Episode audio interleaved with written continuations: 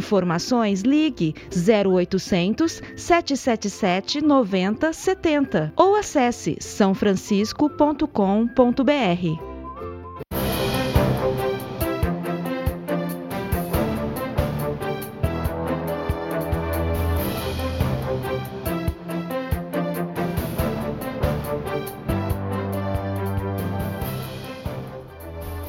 Boa noite, Mentoria Ribeirão 2020.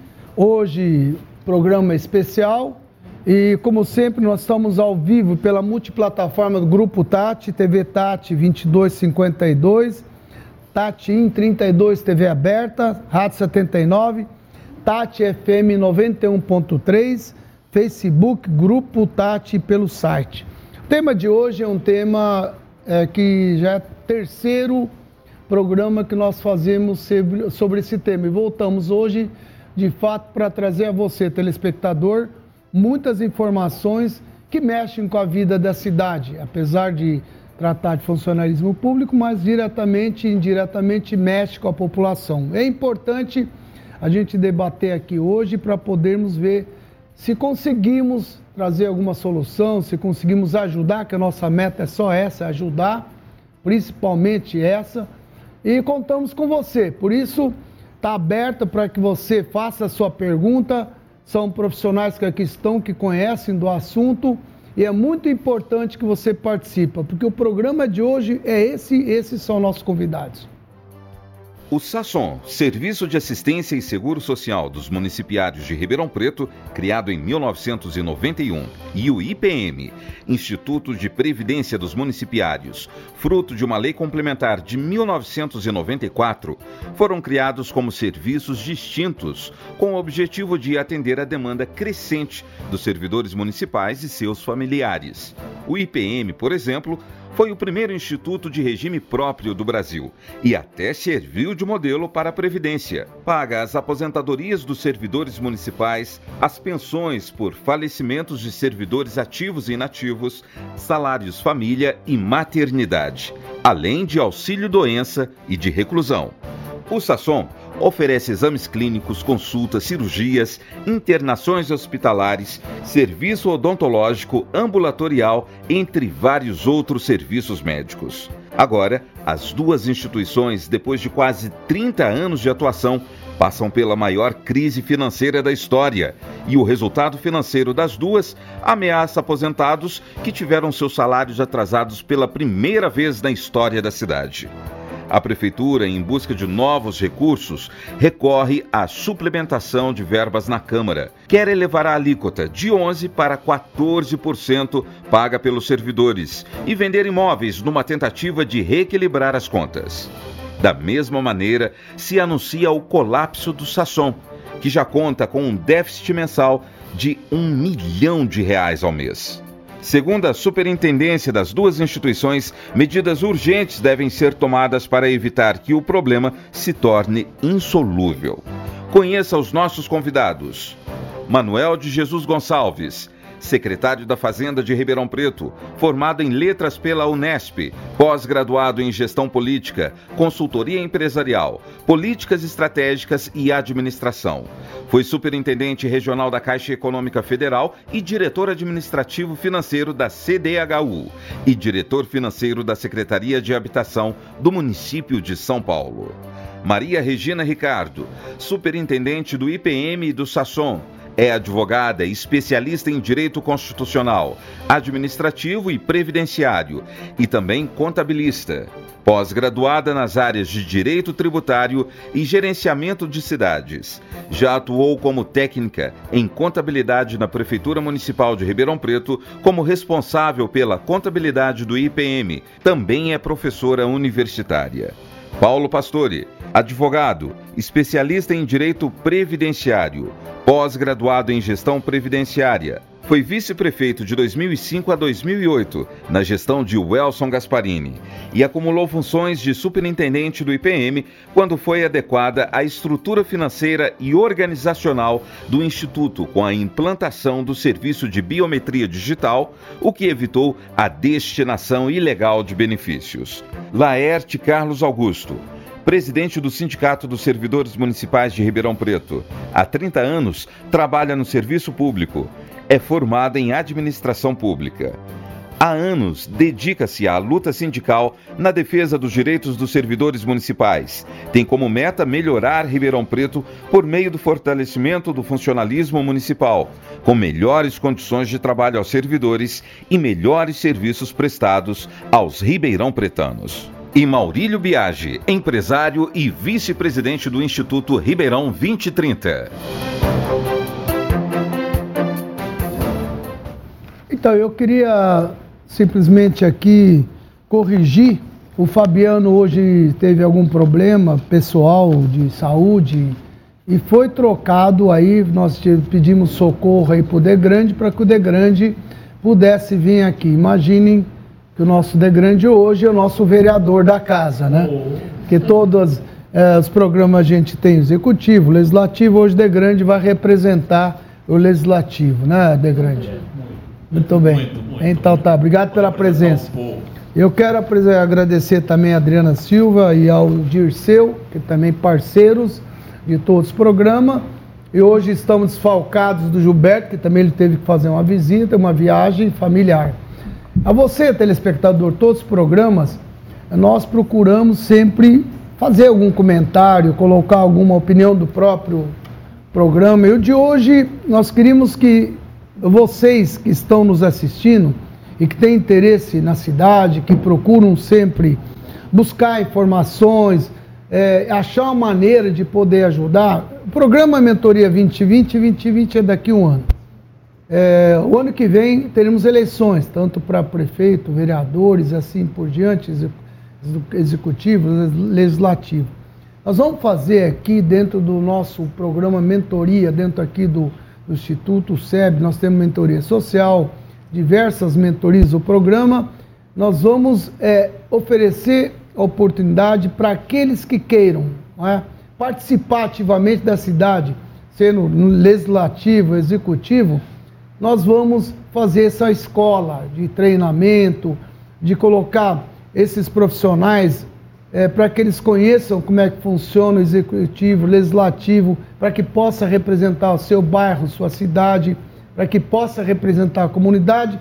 Você que tem um dom e gostaria de um dia ter essa oportunidade, essa escola, né, um tipo de um MBA, né, é, é, mas que atende a todo mundo, não precisa ter é, curso disso, daquilo, é, ser formado, não. Você tem vontade, principalmente vontade de ajudar a sua cidade, Vamos abrir já no mês de fevereiro, nós vamos divulgar para aqueles que queiram fazer esse treinamento, fazer esse curso, se preparar. Nós vamos dar todos os tipos eh, de cursos que forem possíveis aqui, que é mais ou menos o que a gente já faz hoje no Instituto SEB, né? Quando nós fazemos treinamento não só para aqueles jovens que querem buscar primeiro emprego, são 90 dias, e assim por diante. Vai ser muito bom que você participe. Nós, no próximo programa, ainda no mês de fevereiro, nós vamos dar como é que isso pode ser feito e onde pode ser feito.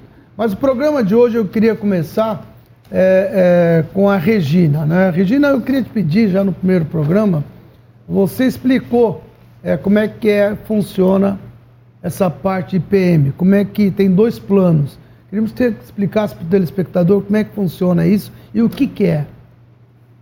Boa noite, é uma satisfação estar aqui novamente discutindo esse assunto tão importante, né, que é o IPM. É, em 2010, o Ministério da Previdência, que fiscaliza os municípios através de um certificado chamado CRP, que eles emitem para quem cumpre todas as regras que vêm da 9717 e outras portarias, exigiu que os, todos os municípios cuidassem do seu plano de custeio que eles fizessem a partir daí e só a partir daí, né, só a partir de 2010, a devida capitalização dos recursos. E a alternativa seria é, de fazer, além dos 22%, que desde 2006 Ribeirão Preto paga 22% do patronal, teria que pagar alíquotas adicionais. Essas alíquotas começariam em 2,66 é, no primeiro exercício, 2011, e assim subsequentemente ia progredindo até em torno de 20, 20 anos mais ou menos chegar a 70% mais ou menos da folha de pagamento. Então, essas alíquotas elas eram bastante assustadoras naquela época, porque teria que fazer toda a capitalização. Aí a segunda opção que os entes tinham, e foi essa que Ribeirão adotou, foi fazer a segregação de massas. Ah, quem estava admitido até determinada data da lei ficava num regime de financiamento de caixa, né?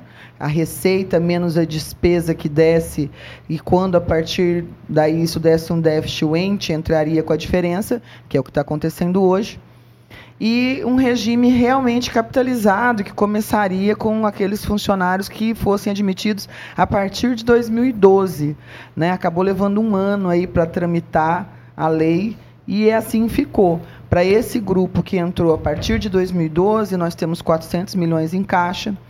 E para os servidores que ficaram admitidos até 2011, a gente chama de plano financeiro, o município está tendo que aportar cerca de 20 a 25 milhões mês para conseguir fazermos o pagamento da folha. E esse aumento tão expressivo se deve, né, que quando foi feito esse estudo, ele seria para que também a partir de 20 anos depois dessa lei, que começasse a aumentar esses aportes, da mesma forma que as alíquotas iriam aumentar se fosse no capitalizado. Mas de 2012 para cá nós tivemos uma série de gratificações, de alterações que fizeram revisar a folha, principalmente dos inativos, pela paridade que a gente tem na Constituição, elevando essa folha. Eu fiz uma análise, pra, até para uma entrevista que eu dei no Jornal da Cidade, que em 2012 nós tínhamos 3 mil e poucos beneficiários e nós tínhamos pago 143 milhões no ano de benefício. Agora, que nós estamos com 5.832 beneficiários, no final de 2018, nós pagamos 491 milhões. Então, ao passo que. Só vamos é repetir os números. É, 2012 eram 3, 3 mil e 3 pouco. 3 mil e cento e poucos aposentados. E o recurso era de 143 milhões. Ano. Ano. Isso. E agora? E agora? 5.832 mil 5, pessoas. 832 pessoas para o benefício. 491 milhões de reais. Quer dizer, aumentou uma quantidade, não, não, não dobra, né? Exatamente, é mais ou menos 90% de acréscimo no número das pessoas que aposentou de lá para cá, que comprova que as pessoas estão vivendo mais. E triplicou, mais que triplicou o valor, o valor dos benefícios. Quer dizer que esses benefícios eles foram corrigidos nesse período em mais de 100%. Imagina, nós falamos do financeiro e do previdenciário, né? Esse que você acabou de falar agora seria do qual dos dois? O financeiro. Financeiro. Esse é o que tem 400 milhões em caixa. Não, o previdenciário que tem previdenciário 400 milhões. 400 milhões em caixa. É. é onde tem, é um tipo de uma poupança. Exato. Tá. Agora, o, o previdenciário, é, é, eu não consegui captar qual é a diferença dele do, do financeiro. O, o, a divisão dos dois grupos. Não é isso o funcionário da prefeitura, né, o servidor, uhum. ele paga mais, menos. É, como é que é feita essa conta? Não, eles pagam igual. Igual. 11 e 22. Só que. Por que um, que um tem dinheiro e outro não tem? Então, para um, a gente não usa o recurso. Tudo que ele paga e tudo que a gente recebe, a gente deixa capitalizado, aplicado. E, é o que tem o aporte e o outro foi gastando até chegar a um ponto de que nós estamos é, quase um a um, né? São mais ou menos 6 mil servidores que estão financiando, que ainda estão trabalhando, e 5.800 que então, estão aposentados. Quer dizer, eu recebo 33 para pagar 100%, não, Mas não fecha a conta. Os funcionários, eles é, contribuíram durante esse tempo todo? Isso que é a sim, pergunta. Sim. Eles contribuíram? Claro, contribuíram. Porque a gente ouve dizer que, é eu perguntar para o Laerte, que na época que essa lei foi feita, um monte acabou antecipando a, a aposentadoria até para ter esse benefício e foi o que deu mais ou menos um baque nisso. É isso mesmo, Laerte? Bom, inicialmente, Chain, Obrigado quero, pela presença, viu? quero agradecer aí pelo convite, não é? Cumprimentar também é, todos os convidados e mais uma vez agradecer ao Sistema Tati, não é, por trazer esse tema e abordar um tema tão importante a você, o seu programa e toda a tua equipe. É, na verdade, se nós formos buscar ao longo, é, desde a criação do FAM, não é? E aí. o que, que é FAM? que é, é, quando o Instituto, foi o primeiro nome dado ao Instituto de Previdência dos Municipários de Ribeirão Preto. Então, na criação, ele foi criado como FAM.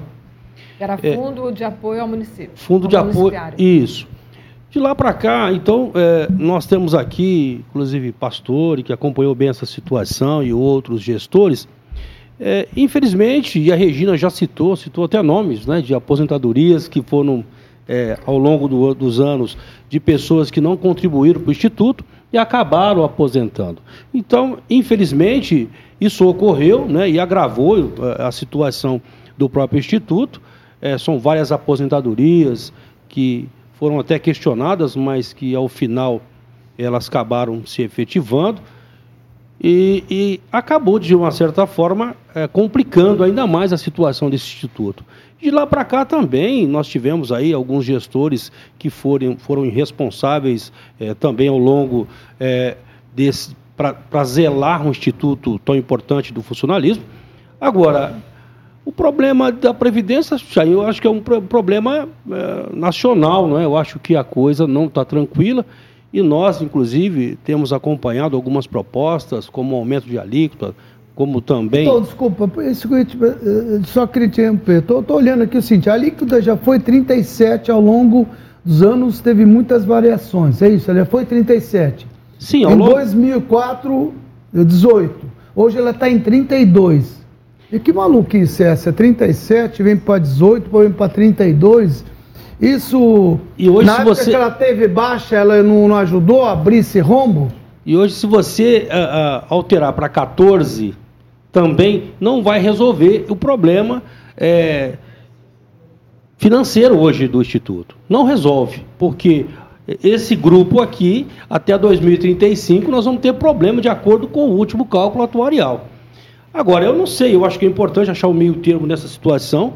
Não é tranquilo, acho que a gente nós temos que debater bastante, buscar mecanismos para ver como que a gente resolve. Mas é, eu vejo muito complicado essa situação e não vai ser uma solução assim. É, tem algumas pessoas, inclusive, eu penso, trazem algumas propostas, ao meu ver, é, e ao, ao, ver do sindicato, precipitadas, como é, essa questão de terreno, venda de terreno, para poder resolver o problema emergencial.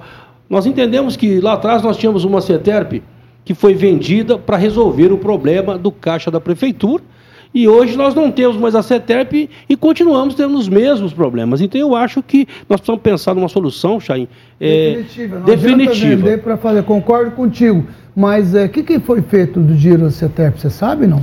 Ele não resolveu o problema da prefeitura. Que pergunta, hein, Chain? Essa pergunta. Ué, eu lógico, acho que você que eu, cutucou, eu né? Acho, não fui eu, eu acho que, que toda, é, toda mano, a população falou, de Ribeirão Preto, toda a sociedade acompanhou bem, né? E, infelizmente, é, não, resolveu, não, não resolveu o problema. É, e acabou, sumiu com o dinheiro, desapareceu esse, esses recursos tão importantes. É, e Era nós não vimos. Java ali, né? Era... Isso, exatamente. Maurício, você lembra disso? Lembro. o microfone. Lembro bem, o dinheiro do, da venda da, da, da CETEP foi colocado no caixa da prefeitura. E foi entrou no, no, gasto, no gasto normal da prefeitura. Hoje, se você vender todas essas estatais que nós temos e colocar no caixa da prefeitura, vai, vai sumir também. Não é sumir, vai ser aplicado, vai, ser, vai, vai pagar conta. Né? Vai pagar conta.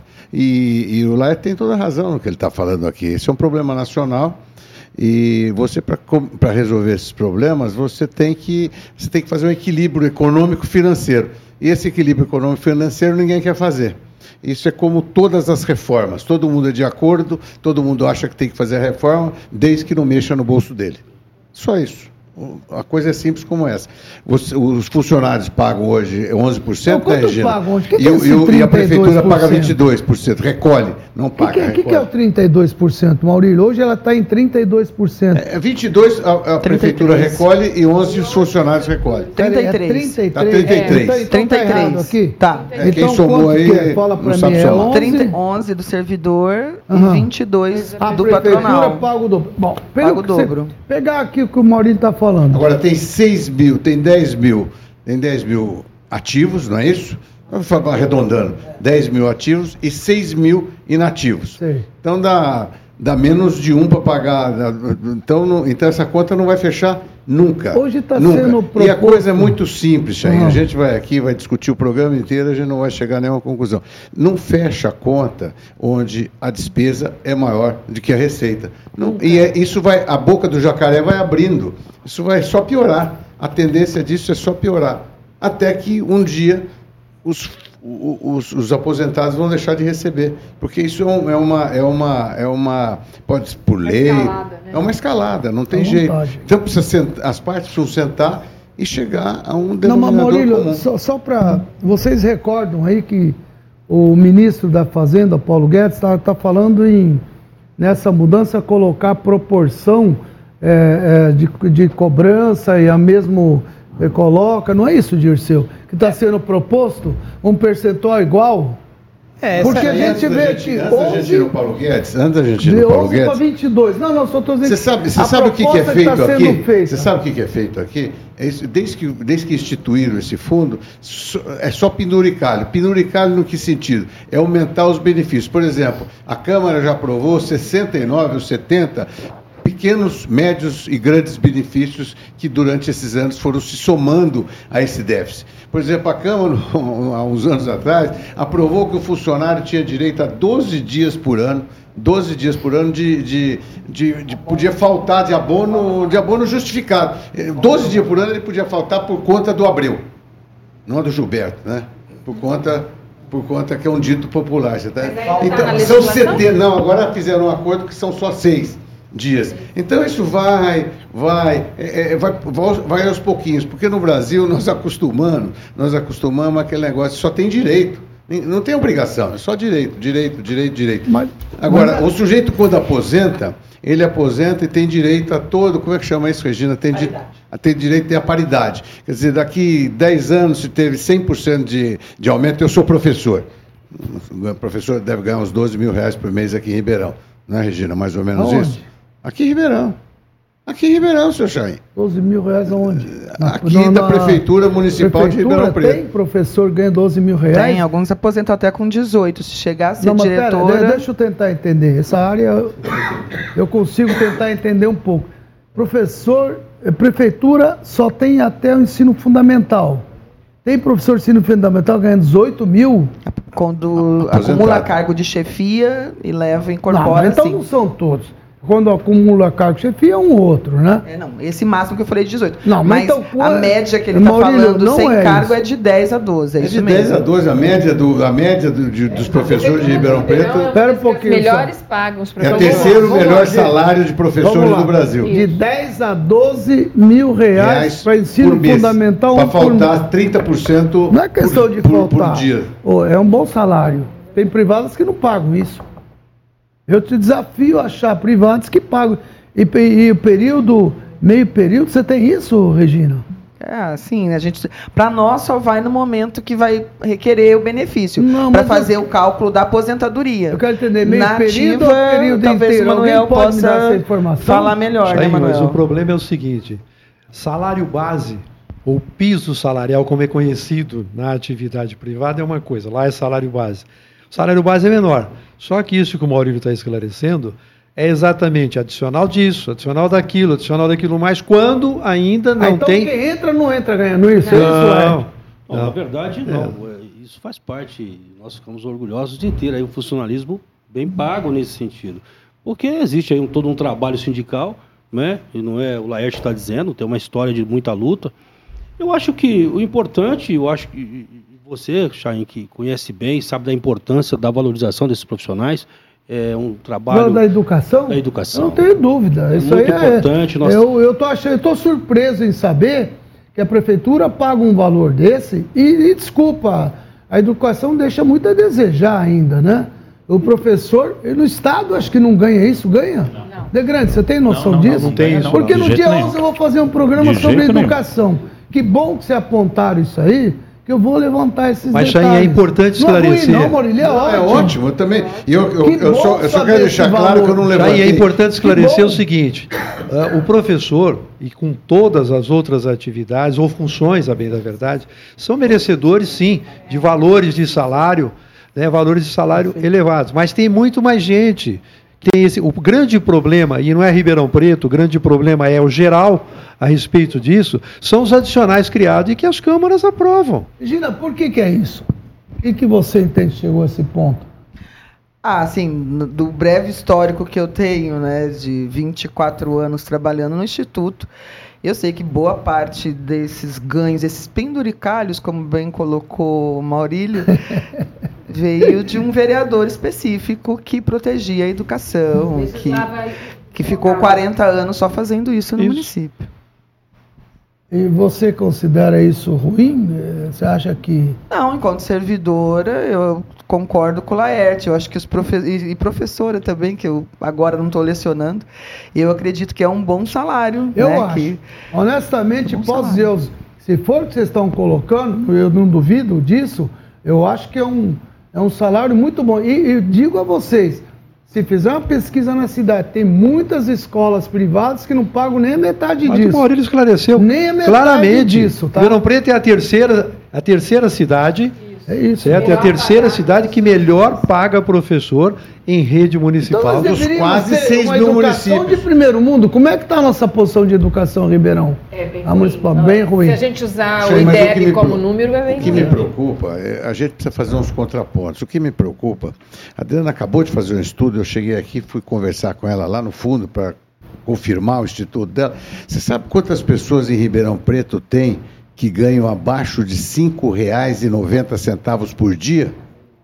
Não sei. Mais ou menos. Não. não você é uma pessoa que tem. Não, não Quantos tem, Regina?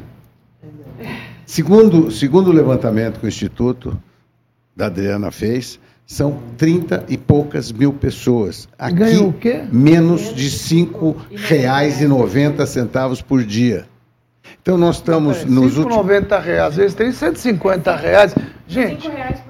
Mas não é possível, Adriana. Mas no que que eles são? Ganho, ganho para você não faz. Trabalho, ah, não é, trabalho. É, tem. É, Quantas pessoas tem na rua de Ribeirão Preto? São pessoas Quer abaixo dizer, da renda, né? Que são consideradas pessoas pobres, que são limites na. O, o, Vivem banco... com 150 reais. Exato, Ou não vive, é, né? Não vive. Sei. Não tem. Quantas, quantas são? 30 mil. E 35, 36, 34 é. mil pessoas. É um número assustador. É um número assustador. Então, uh, quando a gente conversa aqui de, de, desse negócio do IPM, da, da, da, do, nós, nós, precisamos, os, os ribeirão pretanos, as pessoas envolvidas nisso, eu sou super favorável, você é, todos aqui nós somos, do professor ganhar 12 mil, ganhar 10 mil. Eu acho que o salário do professor é o cargo mais, é a, a função mais nobre que eu acho que, que, que, nós temos. Agora, eu, eu, sou, eu sou contra é o sujeito ganhar 5,90 por dia. Não, né? Esse sim, né? esse é, sim. É... Agora, mas nós precisamos a, a, a, classe empresarial de Ribeirão Preto, a classe, a classe, os, os, os, os beneficiados, os, os, não beneficiados, precisam sentar e achar uma, achar uma forma, porque então, isso está largando, Chain, e, e, não tem nenhum, nenhum processo de, de, de solução para isso à vista. Não mas, existe um mas, processo. Mas, Maurílio, o melhor negócio é que você falou, tem que sentar e resolver. Como tinha aquele caso ali é, do calçadão junto com, com os ambulantes, acabou sentando, disse, todo mundo acabou acomodando, é meio que resolveu. No caso aqui, ainda eu insisto, a alíquota foi 37%. Isso já foi? Foi. Como é que era os 37? Era 6% para o servidor e 31% Gente, de não é patronal. fechar essa conta nunca, né? É. E aqui em 18, em 2004, como é que era? Então, a partir de 2000, né, a gente teve a lei 1012, que é a lei que regulamenta o Instituto hoje. E todos os aposentados que tinham naquela época, esses 31%, foi muito mal pago até então, né? É... O que é mal pago, Regina?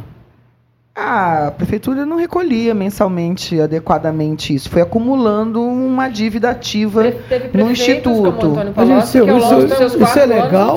Não, Sim. Naquela época a gente não tinha ordenamento nenhum, como hoje eu citei, que a gente tem o CRP. Hoje, a cada seis meses, nós somos auditados eletronicamente e essas informações elas são públicas, né, do, dos repasses que a prefeitura faz.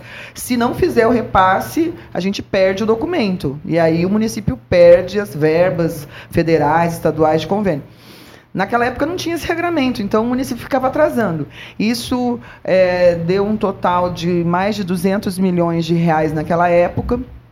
E o déficit era, era parecido, o não, déficit atuarial Regina, vamos, vamos, só focar aqui o seguinte, hoje ela está em 33, como você colocou, é isso? Sim. É 11,22. A prefeitura está sempre pagando o dobro, não é? Sim. Olá, você que é do né? sindicato, né? você falou, não adianta aumentar para 14 que não vai resolver também. Então, então você não... qual é a solução na tua cabeça então para isso? Na verdade, quando se coloca que existe um déficit aí, né, e um rombo do IPM, e eu continuo insistindo que não existe um rombo, né? Mesmo porque houve a segregação de massa é, e o município ficou responsável, né? Por esses trabalhadores. Então, hoje, eu volto a dizer, se o Instituto é, acabar sendo dissolvido, a prefeitura ela vai ter que arcar com todas as pensões e as aposentadorias. Então, é, isso não muda muito. Agora, eu não sei, não vai ser é, é, nós que vamos apresentar aí. Eu acho que tem que estudar, discutir, não é? Temos que Mas sentar... vocês não pensaram, Larte, naturalmente você ter, você, é, o presidente, você deve ter tido até onde vai, até onde não vai, você não tem uma, Olha... uma fórmula para isso que você vê. Porque, cara, é o seguinte, não adianta, daqui a pouco eu vou perguntar para o Manuel, é, é, não vai ter já já dinheiro para pagar. Ele já disse isso, não é? Não tem como, você paga é, 22, outro paga 11, a conta não vai fechar mesmo, né, Maurício? Então, você sabendo disso, para que esperar a coisa acontecer para tentar achar uma solução. Da sua parte, você tem alguma ideia, você tem alguma sugestão para a gente já tentar matar aqui com a presidente do IPM e com o secretário da Fazenda? Você tem alguma coisa em mente? Quando eu coloco que o problema é, não é de Ribeirão Preto, não é do Instituto de Previdência dos Municipais de Ribeirão Preto, e é um problema nacional, todos estão buscando soluções, e aqui nós estamos é, no meio de especialistas que sabem que essa questão é uma questão é, muito complexa. Agora, não dá. Hoje, inclusive, é, tem um projeto né, é, na Casa de Leis, é, trazendo algumas propostas em relação ao Instituto, à alteração da lei, mas nós temos é, no Congresso Nacional, é, estamos próximos aí de uma aprovação ou não, né, de uma proposta nacional. Então nós precisamos isso esperar. atinge aqui? Com certeza. Quando é essa, essa proposta? Uma carta de, de propositivos para o prefeito? Não. Não fizeram? Não, o sindicato não assinou esse tipo de carta, mesmo porque a proposta tem que sair do gestor. O gestor tem que apresentar. É, nós não vamos fazer a gestão da prefeitura. O sindicato observa, o sindicato é, tem, é claro, é, o seu corpo jurídico, o seu corpo técnico, mas nós precisamos, nós não podemos é, nos antecipar apresentar uma solução, porque sabemos que isso é papel do gestor. A hora que o gestor apresentar as propostas, nós vamos discutir. Aqui né? o Manuel, que é, representa isso, o prefeito, isso, né? Isso ele tem toda a razão. Aqui o Manuel que representa o prefeito, né, Maurílio? E aí, Manuel, o que, que você tem para dizer aí para a gente com relação a isso que foi falado até agora? Você não bom, falou é, nada? É, nós sabemos que. Bom, boa noite. Aliás, Obrigado quero te cumprimentar porque, pela reportagem da revista Forbes Fiquei muito orgulhoso de ter um Ribeirão Pretano lá, viu? Ah, muito obrigado. É, é, mas mais do que isso, eu digo o seguinte: é um problema seríssimo. É um problema que todos os municípios chegarão lá, mas nós chegamos antes. Nós estamos junto com Minas Gerais, nós estamos junto com o Rio Grande do Sul. Minas não está pagando os bombeiros que estão lá em Brumadinho, porque o déficit é enorme. Pensa bem, isso que nós falamos 11 e 22 tudo bem, ele está amortizando, está contribuindo para o IPM. Mas, além disso, a prefeitura tem que pôr mais 25, 30 milhões mês. Então, não é o 11, 22, mas mais 25 milhões que temos que tirar de investimentos, temos que tirar da saúde, se for o caso, porque a saúde nós aplicamos muito mais do que os 15%, temos que tirar da zeladoria para cobrir.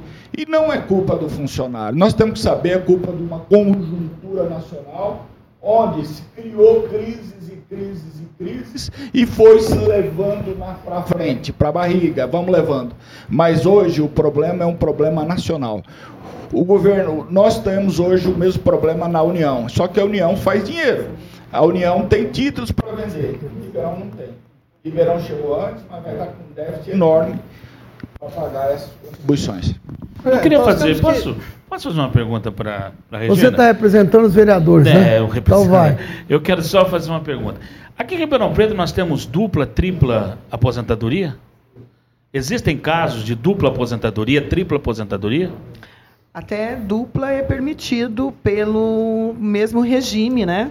É, é, o inciso 11 do artigo 37 da Constituição, que prevê que, por exemplo, professores, profissionais da saúde, eles podem acumular dois benefícios, eles podem aposentar duas vezes. Mas o que acontece na tripla é que eles também podem aposentar no INSS. Então, é possível que uma pessoa receba quatro, cinco benefícios, que ela pode ser pensionista em dois regimes, né? pode acumular duas aposentadorias no mesmo regime Os e ainda pode Tribunal acumulam, porque e, e ainda pode aposentar também. Mas todas de novo. essas possibilidades dentro do município ou município? Não, isso é estado? constitucional, isso, isso é nacional. O, é, a regra é assim. Hoje aqui, todo mundo anda perguntando a mesma coisa aqui, tanto é, é, de perguntas que vêm, como aqui da própria produção. Certo. Como combater as aposentadorias milionárias? Se o teto deveria ser o do prefeito 23 mil, temos servidor aposentando é, é, recebendo 52 mil. Ainda isso, não. como é que isso já não deu? No desde, outro programa nós já desde o primeiro, né? Desde o primeiro isso, programa. Não, esclarecer dia, isso aí que não tem, é, isso desde, tem. É, não. A, assim, é importante a população saber que, né, que em 2005 né, nós tivemos uma emenda, a emenda 47, que criou esse subteto que é chamado, porque até então o teto era dos ministros supremos, do Supremo, né, federal. Todo mundo poderia receber igual ao ministro do Supremo. A partir dessa emenda, no município ficou sendo subsídio do prefeito. Só que em 2005, quando essa norma veio, a gente tinha um entendimento completo de o que é o direito adquirido. Ou seja, a lei ela muda só para frente. Então não tem. Ela, calma, já vou falar. Ela não retroage, né? E baseado nisso, a Constituição quis modificar nessa emenda. Isso é uma cláusula pétrea que não pode ser mudado por uma emenda. Mas aquela emenda disse isso, que para regras previdenciárias só havia expectativa de direito e não direito adquirido.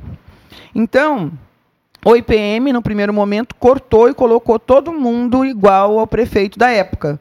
Choveram, mandados. É, é, é, ele retroagiu. Retroage Isso. quando é para beneficiar a pessoa. Não, nesse caso foi prejudicar. A lei, não, mas a lei retroage quando é para beneficiar. Sim, é, para beneficiar, ela, sim, na regra. Retroage. Né, lá no artigo 5 sim, para benefício Isso, retroage. Para prejuízo, não. Nesse caso, uhum. seria um prejuízo. Uhum. Mas, enfim. Aí choveram medidas judiciais né, liminares que mais tarde é, acabaram transitando em julgado e essas pessoas, que eram 26 pessoas, ficaram com esse direito. As demais, todas, desde 2007, ficaram no teto. E isso prevaleceu no entendimento que a gente chama da, dessa Suprema Corte, né, do, do STF, até 2015. Em 2015, eles mudaram em definitivo esse, esse entendimento, dizendo que a Constituição era aplicável, cortando e colocando todos no teto. E a gente seguiu isso também. Só que como a gente tinha as ordens judiciais transitadas em julgado, é o mesmo inciso da Constituição, mas é outro fundamento de direito, que é chamada coisa julgada. Quando alguém tem uma ação na justiça, a gente, em tese, não pode mexer.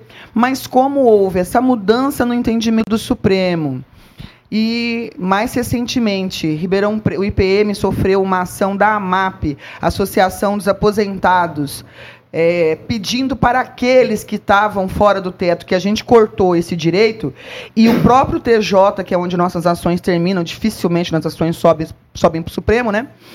ali já foi definido que para eles também deveria manter. A partir daí, com uma conversa que a gente teve é, com o doutor Disseu, né, que ele é, como foi até meu professor, né, me deu essa orientação bem didática e eu conversei com o meu jurídico e nós cortamos por conta e risco, né, as coisas 26. Só 26. Era mais ou menos. E hoje não tem mais. Daria mais ou menos. Só um, né? É, um para ele é diferente, que ele é, ele é procurador e a decisão dele é um subteto Tá. diferente. Tem uma pergunta aqui para você, no Regina. da transparência hoje, Isso.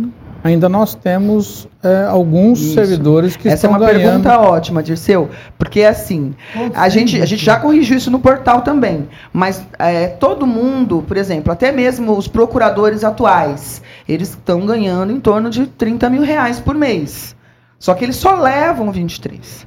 Mas esse valor nominal, ele precisa ser preservado. Por quê? É uma lei municipal que a cada quatro anos muda o teto do prefeito.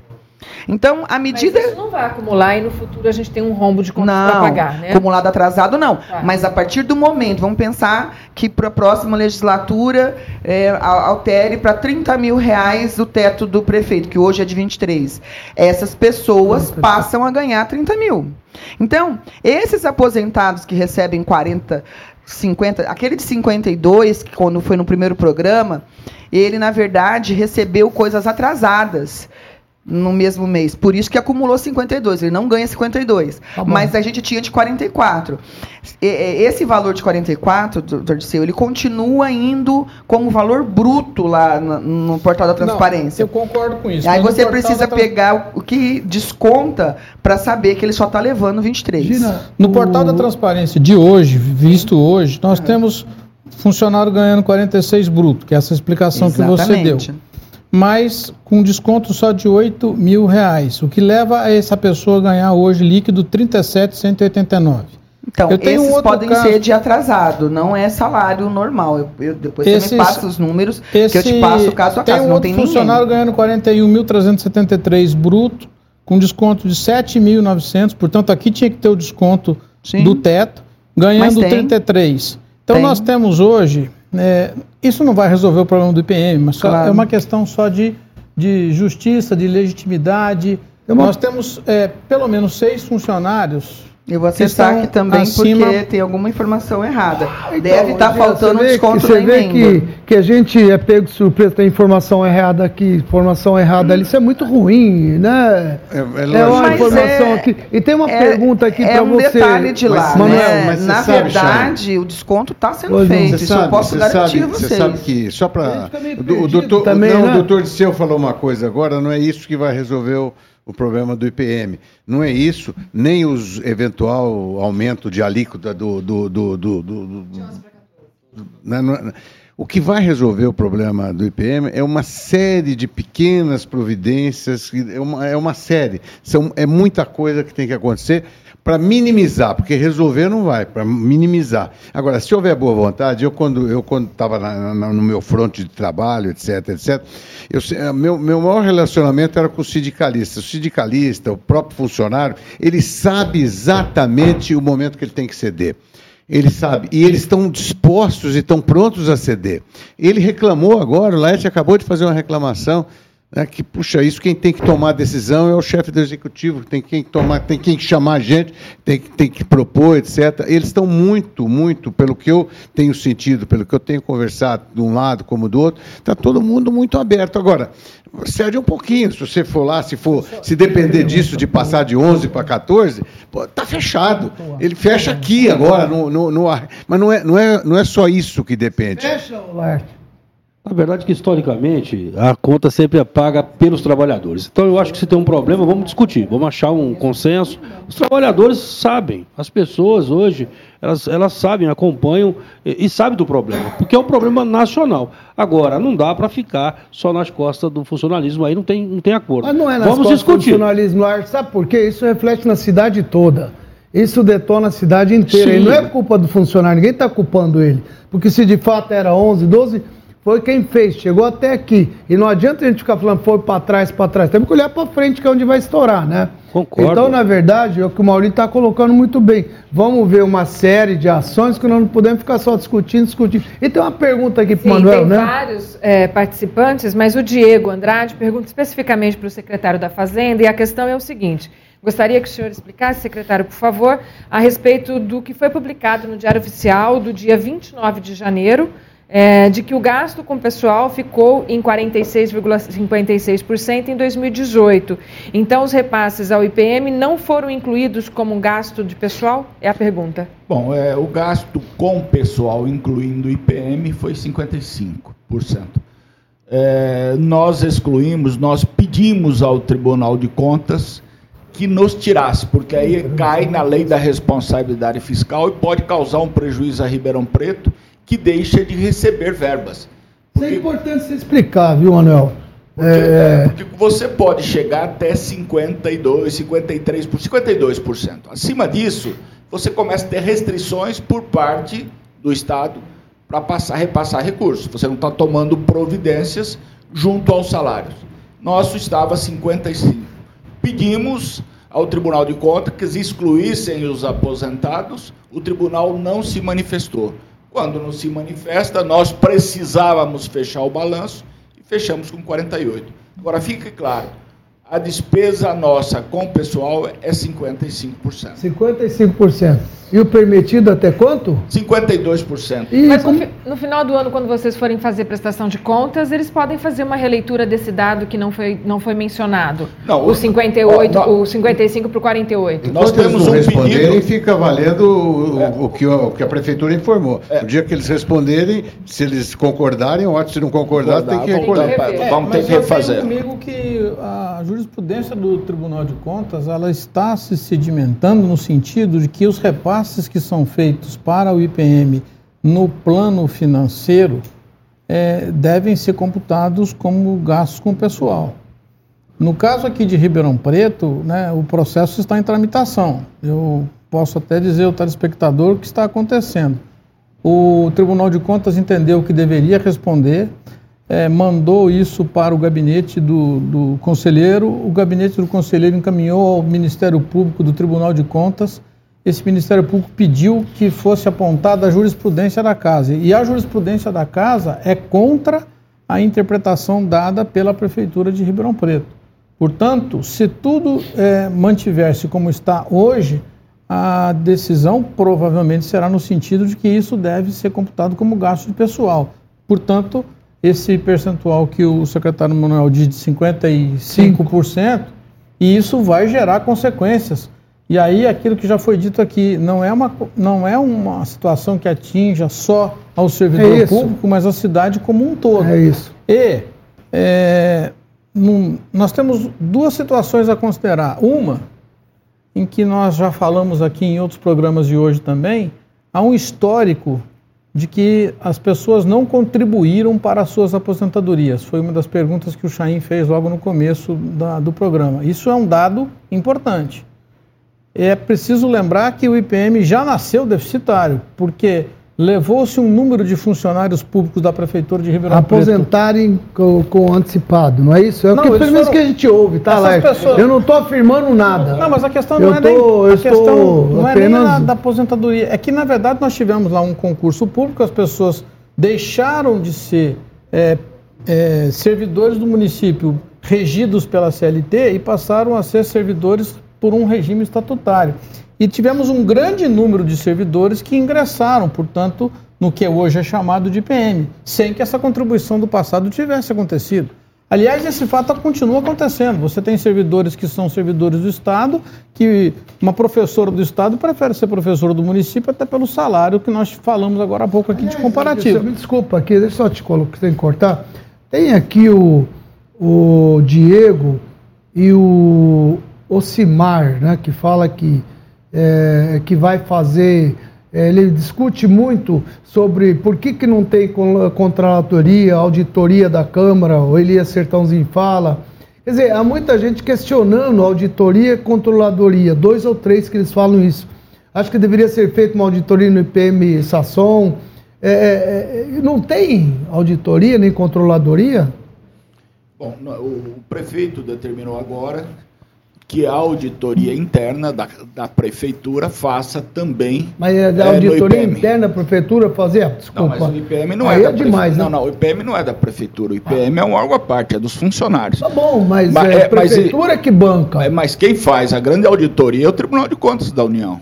E os vereadores e toda a população, os próprios funcionários, mas é o Tribunal de Contas da União que faz a auditoria. Mas é feita a auditoria, Regina? Todo ano uma vez por ano. do Estado de São Paulo. Uma sim. vez por ano.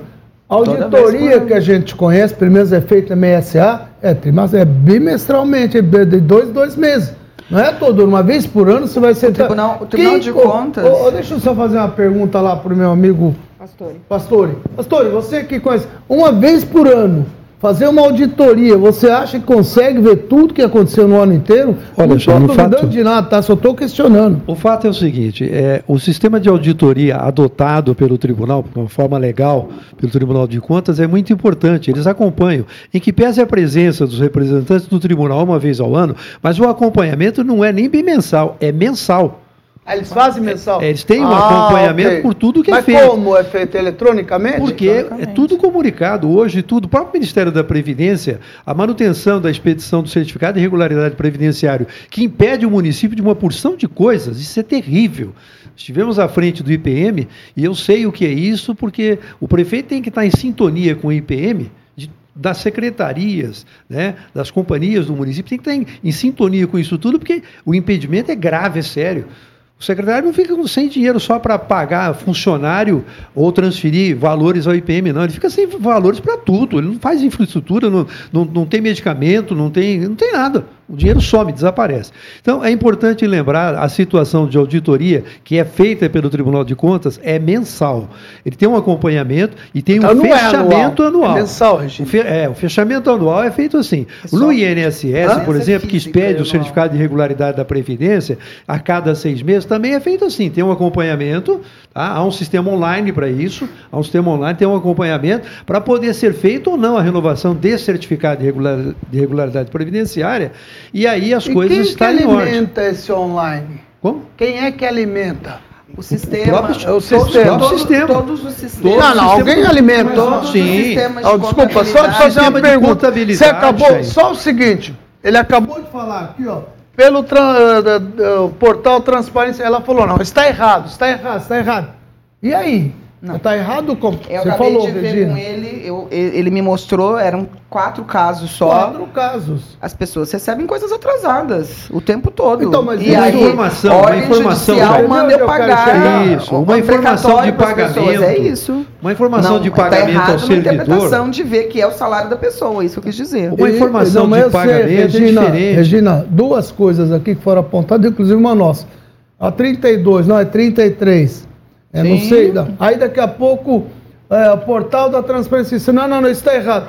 Eu fico preocupado ao ouvir isso.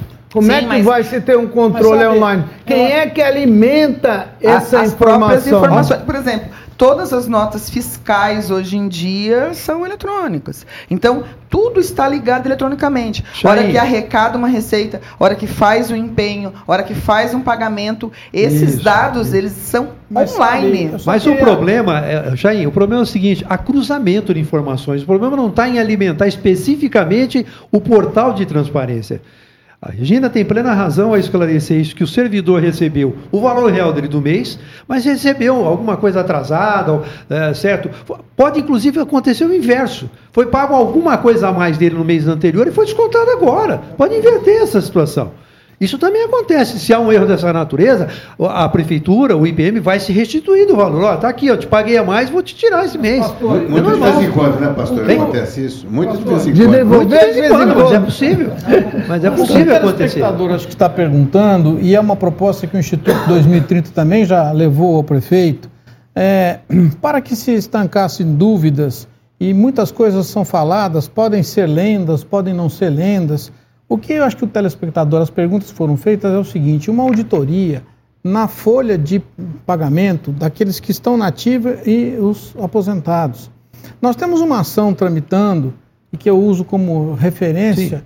inclusive para fomentar a proposta do Instituto Ribeirão 2030, foi o seguinte: nós temos uma ação em tramitação e nessa ação nós temos um, um despacho de um ministro, de um desembargador do Tribunal de Justiça, onde ele diz o seguinte: ele não diz que há, mas que ele há, ao ver as peças do processo, ele presume que possa haver ilegalidade em algumas incorporações de gratificações feitas ao longo do tempo.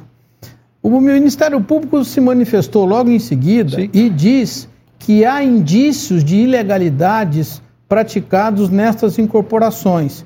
E faz uma frase, inclusive, que diz: ao que parece, alguns salários do município de Ribeirão Preto não atendem ao princípio republicano. Sim. Por exemplo, incorporações que são feitas de pessoas que ingressados no, no serviço público por um concurso não trouxeram o seu tempo de contribuição se fizeram incorporações em curtíssimo espaço de tempo, aposentando-se como servidores públicos isso, municipais. Isso. Ainda que você tenha uma lei que tenha permitido que isso aconteça, eu preciso questionar se essa lei é, ela é constitucional, se o critério foi legal. Também. O que acho que a população é, gostaria muito de ver é que houvesse uma auditoria para saber, nome a nome, situação a situação, o que é correto e o que não é correto e se ao final nós chegarmos à conclusão que estão todas corretas, a gente poria um ponto final nessa discussão. Tiraria dúvida. Porque isso, de tanto em quanto, isso assalta as nossas discussões, os nossos debates.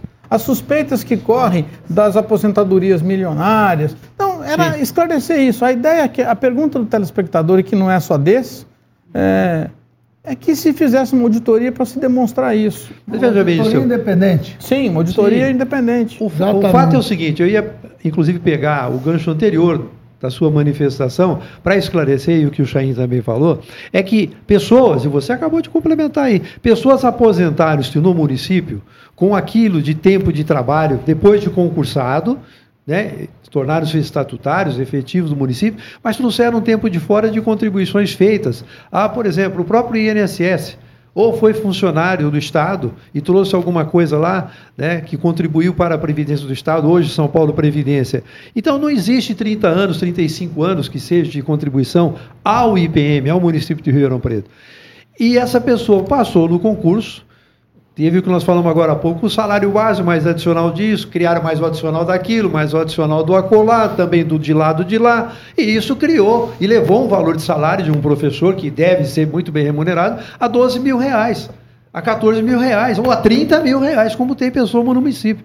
Eu estive à frente e sei que é pagam valores altíssimos. Pastor, você esclarece uma coisa. Aqui em Ribeirão tem uma porção de servidores que contribuíram pelo INSS durante Sim. muitos e muitos anos e depois passaram para o sistema, do sistema municipal e que, e que essa, nem esse, essa contribuição por, do INSS reverteu para cá, nem para lá, e que eles têm o mesmo direito de aposentadoria, quer dizer, nem a, nem a prefeitura recebeu esse dinheiro. Não, aí houve uma compensação, Maurílio. Aí houve uma compensação previdenciária, há um sistema, sim, é, chama-se Compreve, há uma compensação previdenciária que é feita entre os órgãos né, do regime de previdência, é, e aí tem essa compensação. Mas o problema maior é que, exemplo simples, hoje uma pessoa contribui para o INSS sobre um valor teto, 5.800 e poucos reais é o teto da Previdência.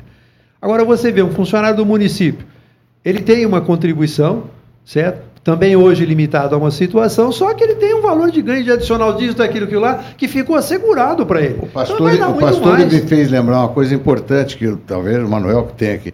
Mas qual é, como é essa, esse é uma, uma questão muito difícil de resolver, são pequenas providências que nós vamos resolver. Mas como é que, o que, a prefeitura fez para. Não vai mudar esse sistema? Quer dizer, o sujeito vai continuar, Então, vai continuar falar- sendo contratado e pagando por esse sistema ah, atual? Ou, ou nós vamos passar para o limite do INSS, aposentadoria dos novos funcionários municipais? Quem é contratado a partir desse ano? Isso já devia ter começado a partir do, do primeiro ano da gestão. Não foi. Quando é que isso vai começar a funcionar? Então, Inclusive, eu queria, pergunta de vários telespectadores. queria falar sobre essa questão da auditoria, né, que, como bem colocou o doutor Disseu, esse problema que se quer levantar e que até nós já estamos procurando, a prefeitura deve fazer essa contratação dessa auditoria, ela não tem esse caráter da ilegalidade que o telespectador está imaginando. É, porque todos os nossos benefícios, todos eles são auditados duplamente. Primeiro pelo Tribunal de Contas, não só eletronicamente, mas um a um. Todo ano eles pegam todos os processos daquele ano e tem que ser homologado por um auditor do Tribunal de Contas. E depois, mesmo como também colocou aqui essa questão de Comprev, né, que o pessoal pagou o INSS, para isso a gente tem um sistema também eletrônico do Comprev no INSS, do qual toda a toda a verificação da documentação, das portarias, das incorporações, do concurso, tudo isso Mas é você auditado. não é contra ter essa Agora, auditoria, é? Claro que não. Mas, Mas, me parece que isso deixa o problema ficar maior ainda. não, mas tá aí tudo deixa, deixa eu só concluir, por favor, né? Aí todos esses benefícios que ele leva, eles são garantidos mediante lei, lei local, Mas, lei ok, municipal. Mas aí, aí, não Né? fica falando aí Agora- garantido, garantido e, e Então, tem dinheiro mas calma, deixa eu-. Então, é o que ele colocou. Que aí os procuradores, isso já foi feito até com o prêmio incentivo, que eles cortaram e o município devolveu. Nós fizemos um, um esforço enorme para poder devolver o prêmio incentivo para o servidor. Sendo que o TJ tinha caçado esse benefício, dizendo que ele não poderia nem ser pago para ativa e nem ser pago para os inativos, principalmente. Regina, o e problema voltou. é a gente ver que lá na frente tem uma luz no fundo do túnel. Duas Uhum. perguntas. Um aqui é o seguinte: num momento tão difícil como esse, ainda acontece o desvio de quase 200 mil reais por causa de um hack, não é? Sim, Isso mas- aconteceu até, causou até demissão do diretor financeiro de IPM. Como é que isso aconteceu? Como é que a gente pode ter segurança que online as coisas estão seguras? Essa é a primeira pergunta. Uma pergunta aqui Sim. está sendo feita, tá? Isso, isso acontece situação- com qualquer pessoa. A gente pode sair daqui do estúdio e ser assaltado. Não, isso não é Ah, assalto. existe- isso, existe- isso, isso é segurança Então. é do, teu, do teu sistema. Então, é aí que eu ia o sistema não era meu, o sistema Qual- é do banco. Qual né? é a segurança- O banco, o banco que Ah, não, só pera, podia desculpa. fazer uma TED de Isso é 10 segurança mil, do banco? deixou... Exatamente. Por Foi isso o que eu, banco lógico que cometeu eu falei, isso? lógico. A Regina já explicou Eu já isso expliquei aqui. isso um milhão de vezes. Claro que eu vou Há um- um explicar para todo mundo que tiver dúvida. Mas Não, eu é, não- não- os não- hackers, eles invadem a NASA. Eles vão invadir Não, qualquer um coisa. só eles invadiram o sistema no Regina, banco e desviaram o dinheiro. Regina, esclarece. Não, Então, e quem que paga essa conta? Tá na justiça. Tá na justiça. Porque havia um limite de TED de até 10 mil, sendo que a gente não usava, porque o nosso contrato para fazer o pagamento no Banco Santander é mediante arquivo. Tá O único débito que pode haver na minha conta é mediante arquivo. Eles hackearam, eles quebraram isso Uhum. e Quebraram, quebraram o sistema do banco? É. Olha, eu tô pasmo com isso, viu? Isso acontece O- o todo banco, dia, o em lugar- todas as contas, Mas, em todos mas, os mas, bancos. mas veja só, é do banco mesmo, do É. Banco Santander. É. tá. Não foi da prefeitura. O cara Claro entrou que no, no sistema do Banco Santander e fez isso? Sim. E Olha- aí ele precisava de um chaveirinho que a gente tem que chama token, Token, de uma é. combinação. Para isso, esses golpistas enganaram esse meu diretor financeiro, dizendo que esse, esse dispositivo ele seria é, desligado, teria que ser uma outra forma que realmente mudou a Então, partir o cara não daí. entrou no negócio do banco? Ele não, foi. ele entrou Ah, porque ele ele entrou, ele dizer, entrou porque nós não É digitamos o usuário e a senha. Ele já tinha quebrado. Ele só precisou dessa combinação para concluir a transferência, entenderam? Ué, mas essa combinação Porque ser você- tudo, que nem teu dedo. A- assim, as pessoas falam que Ah, e o banco nunca te liga perguntando a senha. Eles não ligaram perguntando a senha. Ok, Regina- Eles falaram que ia trocar o dispositivo Senha, e no ah, eu- site eu, eu, fez eu, isso eu discordo disso. Eu não acho que foi do banco. continua. Eu conheço o que é a segurança de um banco. O problema aí foi o cara que deu. Como é, esse- como esse- é, esse- esse- como esse- é que se você tem um limite de 10 mil para fazer uma TED, como é que faz uma TED de 50? Se não é um hacker para quebrar Se isso. você coloca lá Tenta, essa coloca, segurança. coloca lá no seu internet banking. Só posso fazer TED até 10 mil e tenta fazer uma TED de O Saulo de 50. Oliveira tá Ele não o seguinte, vai. banco devolve dinheiro quando o hacker É invade. isso. Então, só que eles se negaram, né? A gente, a gente comprovou que primeiro a gente não deu a senha para essas E é pessoas. 200 mil, né? porque Não é 50 o computador mil. tá lá hoje parado até hoje para fazer essa perícia que eu espero que seja judicial para demonstrar que em momento foi, Regina, algum 200 mil ou 50 foi mil? dia 8, dia 5 Não, dia quanto, 8 de outubro. Quanto o total? 199 Então, mil. se dá um tal 50 mil que você está falando, não é 10, 50. Foram várias TEDs Ah, várias? De É. valores eu, eu quebrados. não temos, se, se me enganas uma vez, a culpa é sua. Segunda adiante é minha. Vocês foram enganados Não, diversas a hora, vezes? A hora que fez a primeira ligação, Uhum. que começou a iniciar o processo, fizeram três TEDs. Ah, em seguida? É, e aí dia? depois ela ligou falando que não tinha completado, que precisaria fazer de novo, entrar nesse site para renovar esse token. E aí foi uma segunda vez, fizeram mais duas e Tá, aí o sistema acredita caiu. que é possível reverter isso pelo banco, né? Aliás, Pela justiça, isso, acredito isso é que possível, sim, né, né? Dirceu? É Acredito. possível. Se ficar comprovado que. Eu, eu sei que não conheço o processo, mas a defesa do banco está no sentido de que houve A hora que a entregou- a hora que disponibilização do entregou- token. Essa vai ser a grande discussão. Não, mas a Regina está colocando, certo? Só podia 10, o cara fez 50. Bom, isso não vai resolver o problema, como o Laerte Eugênio, disse também, eu posso- do posso- IPM. Não, só- só, só para mim encerrar o seguinte: o- o- eu queria só responder aqui a um telespectador que me diz o seguinte: é, como é que pode, é o, vou até falar o nome dele, Fugiu aqui. Fala a pergunta que eu acho ele. É, é, como é que pode um empresário é, ser contra é, da Paulo. educação? Como é o nome dele? Paulo. Paulo. É, peraí, que eu já acho ele também. O empresário ser contra o professor ganhar bom salário. Paulo, eu não sou contra que se ganhe um bom salário. Você entendeu errado. Pelo contrário, fiquei surpreso em saber que Ribeirão Preto paga esse salário. Eu acho justo que se pague. Só que também, por outro lado, deveria dar o retorno para que a cidade estivesse entre as melhores do, do, do estado, alguma coisa assim. Eu acho que o professor tem que ganhar bem sim. Ele é muito importante para a formação de alunos, de profissionais. Eu só fiquei surpreso com o valor e acho que é válido. Não sou contra, não, pelo contrário. Se todo mundo pudesse fazer isso, você não tenha dúvida que o país seria diferente. Acho que você está fazendo confusão nisso eu daí. queria ainda- ainda- ainda queria Paulo- completar Paulo- uma coisa Paulo se nisso. enganou, porque, na verdade, todos nós aqui somos super felizes com, com, com, com o, o professor ganhar bem. Agora, precisa haver responsabilidade. Eu ouço dizer que tem 30% de absenteísmo aqui todo dia nas escolas de Ribeirão Preto. Né? Então, vamos, vamos botar a mão na consciência, todos Eu, eu, nós. eu preciso Ô, Maurício. falar sobre isso. Desculpe, eu preciso Tá. só concluir sobre isso que na hora me passou, né? E eu é, tenho que dar a minha opinião quanto a isso. O IPM ele é como uma seguradora. Não importa se o professor ganha mil ou se ele ganha 30 mil. Aí ele precisa é pagar durante 25 anos sobre aquele salário, que não é o que aconteceu. As nossas explicações, elas vão ficando muito confusas, né? Porque a gente vai pulando de assunto e a gente não conclui é, efetivamente a discussão sobre os pontos. O a gente está falando do rombo, foi assim que nós começamos falando, aí deu esse exemplo. A gente falou dessas benesses que essas pessoas foram ganhando. As pessoas ganharam a benesse na ativa, até uma vez eu fui na USP, quando teve a emenda 41, e um professor acabou me, me- me chamando a atenção, assim, porque eu estava defendendo a reforma da Previdência para passar os benefícios para a média, e ele disse que antes de eu nascer ele já estava na USP, que se ele fosse para fora, ele ganharia três vezes o que a USP pagava a ele. Eu falei, tá bom, o senhor tem razão, a USP deve pagar muito pouco pelo seu conhecimento, mas na Previdência a gente não tem doutor.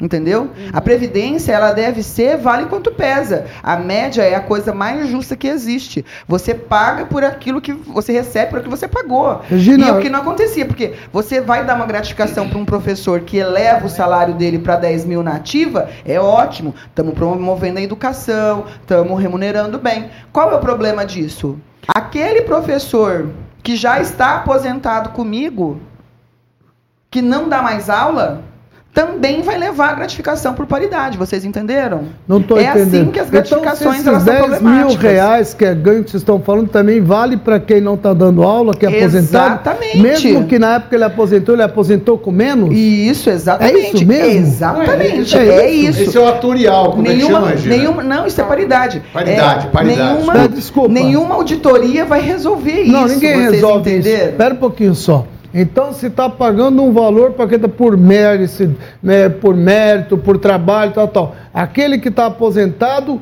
ele tem o direito a buscar que esse aqui que está ganhando na ativa tal. É assim? Exatamente. É É, isso isso, mesmo? é É isso mesmo. Isso aí. Isso é o é direito de- Ribeirão ou é geral? É o direito Geral, de isso igualdade. é nacional. É o direito de Não, igualdade nacional conforme está não na é. Constituição Federal.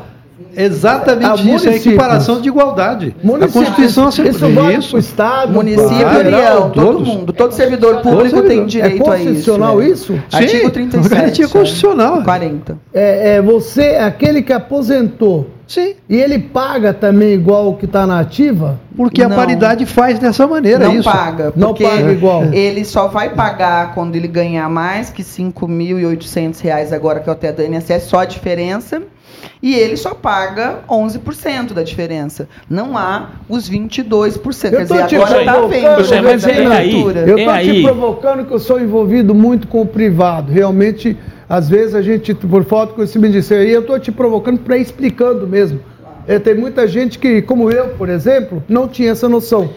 Que, que se você ganha um X na ativa e aquele que está aposentado ganha o mesmo e não recolhe o mesmo, não vai fechar essa conta. Não vai. Exatamente. Mas Gente, é isso aí, conta Vai Chay. fechar, Maurício. Eu sou aposentado, Chay. E como é que fecha? Ah, não fecha. Mas como é que você vai fechar? Não fecha, olha. Tá aí, tá aí. Não tá fecha, vendo? não fecha. E aí nós não temos Mas- um problema de previdência. Eu só que queria, não fecha, Adriana, eu só é que queria, é, eu só queria fazer disso? o seguinte. Eu estou pensando aqui, eu estou ouvindo tudo isso e fico pensando no sujeito que está em casa.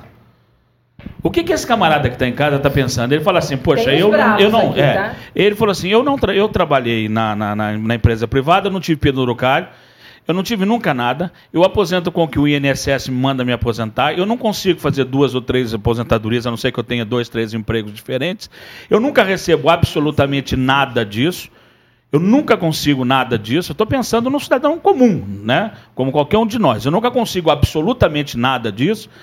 E aí o que, que eu vejo? Na hora que eu pego uma lista, o município de Ribeirão Preto não vai poder fazer investimentos porque está devendo para o IPM. Aliás, no programa que eu fiz, o Agora em Pauta, que o prefeito esteve lá, ele disse exatamente isso. Ou eu pago o IPM ou eu troco a prefeitura. E é exatamente esse cida- cidadão absolutamente indignado, como eu também estou indignado, eu quero saber quando é alguém é o problema do IPM se Aí, torna agora- problema da agora- cidade. Agora, agora eu quero saber o seguinte: quando a gestão assumiu isso, algo de novo aconteceu nesse meio do caminho aí? Ou já sabia que isso estava acontecendo? Porque se já sabia que estava acontecendo, tinha que ter uma proposta para resolver esse problema. Porque só protelar, protelar, protelar, ninguém aguenta. Então é o que deve estar em casa sentindo o sujeito que está aqui como eu. Poxa, que bacana. Eu trabalho 30 anos, 35 anos, não tive absolutamente nada, a não ser o que me mandam. E agora, a minha cidade Você não tá sendo vai. injusto, ah. Pelo amor de Deus. Você não está levando em conta aqueles outros que estão sentados na mesma cadeira, na mesma posição e falando, poxa, olha lá, aqueles caras estão querendo atrapalhar a vida da gente, você está entendendo? Você não pensou neles, né? Você precisa pensar em todo mundo. Aí tá telespectador certo, então tá pro- bom. Pro senhor Manuel responder, que é o Hector Zanin. Ah, ele tá lá, o Arthur. É que tá bravo, Ele inclusive. tá, ele- Arthur, não dá pra responder todos. Você manda umas 10, não conseguimos responder, amigo. É, Vamos, vou vamos falar uma uma. sua aqui. Uma sua pra você não reclamar mais, tá bom? Tô brincando. Pode mandar à vontade. Secretário Manuel, para a gente tentar pensar no futuro, né? É, tem que estancar o problema para que ele não fique maior. E ele- o Hector está dando aqui: mudar os futuros funcionários para o INSS e encerrar o IPM é uma alternativa? E se mantém dos aposentados no máximo teto 5.800. É isso que ele tá falando é. aqui. O, É o que eu estava falando, enquanto nós estamos discutindo aqui, sangue, o sangue continua vazando aí, ó. É. A, a hemorragia está solta aí. É, O prefeito já mandou para a Câmara um projeto nesse sentido. Então, o teto máximo que se- seria pago pela prefeitura seria o teto do INSS. E os benefícios que viriam depois que o funcionário quer ganhar mais, ele pagaria uma previdência privada. Essa é uma solução para o futuro a partir de agora, desde que se passe na Câmara, que se vire lei Está na Câmara mais. isso? Tá na e a Câmara. indicação do André, você acha que como líder isso pode ajudar? O prefeito, Olha, eu- porque eu- ele eu- não tinha líder até agora. Com líder você acha que pode ajudar? Eu- eu acho Perdeu de 27 a 0 no IPTU. Como é que vai? E ainda É. mais mexer com, com funcionário público, você acha que consegue? É, Eu acho que, o, o- se bem explicado, o nosso sindicato vai entender, se tudo muito esclarecido, eu acho que sim. Acha que sim? É, Eu gostaria de porque- falar, um- eu Eu gostaria queria de fazer um uma. número aqui. assim, Se o Dirceu me permitir. Pois não. É, na verdade, assim, eu acho que são dois elementos, e separar por, por tópicos aqui, é, quando fala, por exemplo, em relação à educação, ou seja, é, houve uma certa crítica porque nós temos os professores, de uma certa forma, valorizados, não é? Então, é, há uma queixa de que não existe, na mesma proporção, é, não aparece, ou seja, no, no ensino das crianças ou dos nossos alunos. Mas, na verdade, são dois elementos. Se vocês conhecerem eh, a estrutura de algumas escolas municipais, vocês vão entender que, mesmo pagando de uma certa forma, valorizando o profissional, você não vai conseguir o resultado final porque as escolas estão em péssimas condições. Então, existe uma situação que ela tem que estar casada. Você tem que ter o profissional valorizado, mas você tem que dar suporte para que isso aconteça. Isso, nas, nas, eh, hoje, nas escolas particulares, esse suporte é dado. O Chaim é exemplo disso, né? Então, sabe que, que, que a estrutura ajuda muito. Então, nós temos um problema crônico no município, não é? E não é Então, problema. As escolas não são. As escolas estão tem- em péssimas tá condições péssimas e não vou condições. dizer que é culpa só dessa administração, porque essa política de, de sucateamento já vem de algum tempo. E aí nós precisamos ter esse equilíbrio. Né? Então, precisamos de profissionais valorizados, mas também precisa de- estrutura, ferramentas de trabalho, senão não tem o que fazer. Então você não consegue atingir o objetivo. O- É, é, isso é grave. Eu, eu queria só fazer uma outra observação. Tá certo que, que o Dirceu falou sobre é, hoje é, essa questão do gasto com funcionalismo, né? que existe aí um entendimento, né, até dos tribunais, de que esses aportes têm que ser contabilizados como gasto com funcionalismo. Só que nós temos é, no manual do TCE, inclusive, é, na página 25, que fala que aportes né, não devem ser contabilizados como gasto com funcionalismo. Né? E acho que nisso, inclusive, que a própria administração deve ser, ter se pautado, porque nós levamos esse. esse O essa... aporte, o aporte no sistema previdenciário não é considerado gasto com pessoal. O aporte feito no sistema, no sistema financeiro, que é o problema nosso de Ribeirão, é considerado. porque tá no sistema financeiro. É, nós temos dois tipos de aporte. O aporte do sistema previdenciário, o, aporte do sistema previ- previdenciário, você tem razão, não é computado. O problema nosso é o seguinte, aqui eu gostaria de passar para números para que o telespectador verifique e algumas consequências disso. O estudo que eu fiz considera o ano de 2018, o mês de outubro, porque foi o último dado que eu encontrei eh, junto ao CADPREV. E naquele outubro de 2018, todas as contribuições, considerando aqui a dos servidores, a da prefeitura, eh, todas as contribuições, geraram uma receita de 13 milhões 675.727. Isso do que que é? Portanto, ingressou como receita no sistema dos 11%, financeiro. é isso? dos 11 mais Não. os 22 da prefeitura. Da- os dois. Isso. E mais contribuições de pensionistas, aposentados e tal. Nós temos uma receita, portanto, de 13 milhões 670, 13 milhões Aham. 675. Ah, Mas houve um pagamento de aposentadoria, de benefícios de uma forma geral, de 36 milhões 356 mil 661. Portanto, naquele outubro de 2018, houve um déficit que a prefeitura teve que pagar de 22 milhões 710 mil e 114 reais. Esse é o déficit de 22 Então, mas milhões. isso foi em outubro de 18, foi na tua época, Manuel. O que, que já é é isso, agora, Manuel? É o Não, déficit mas que é porque você arrega. Não, mas por que, que você arrecada 11 e paga até 22, 36? Qual é o... Não, se Explicação. o 11 mais os 22, que é 33, não é suficiente para pagar o salário, Mas eu não, ele não está dizendo que é o salário. Não, aqui, é né? que a Salários aposentado- aposentados. são os benefícios- Só os benefícios da benefícios da aposentadoria. aposentadoria. Então, eu queria só confirmar com vocês o seguinte: se eu faço uma projeção em cima desse déficit de 22 milhões e fizer a conta para 2019, uma projeção sem considerar aumentos de benefícios, nem quantitativos, pessoas que aposentam mesmo é, mudança de valores, nós vamos chegar a um déficit para 2019 de 295 milhões, arredondado. Exatamente.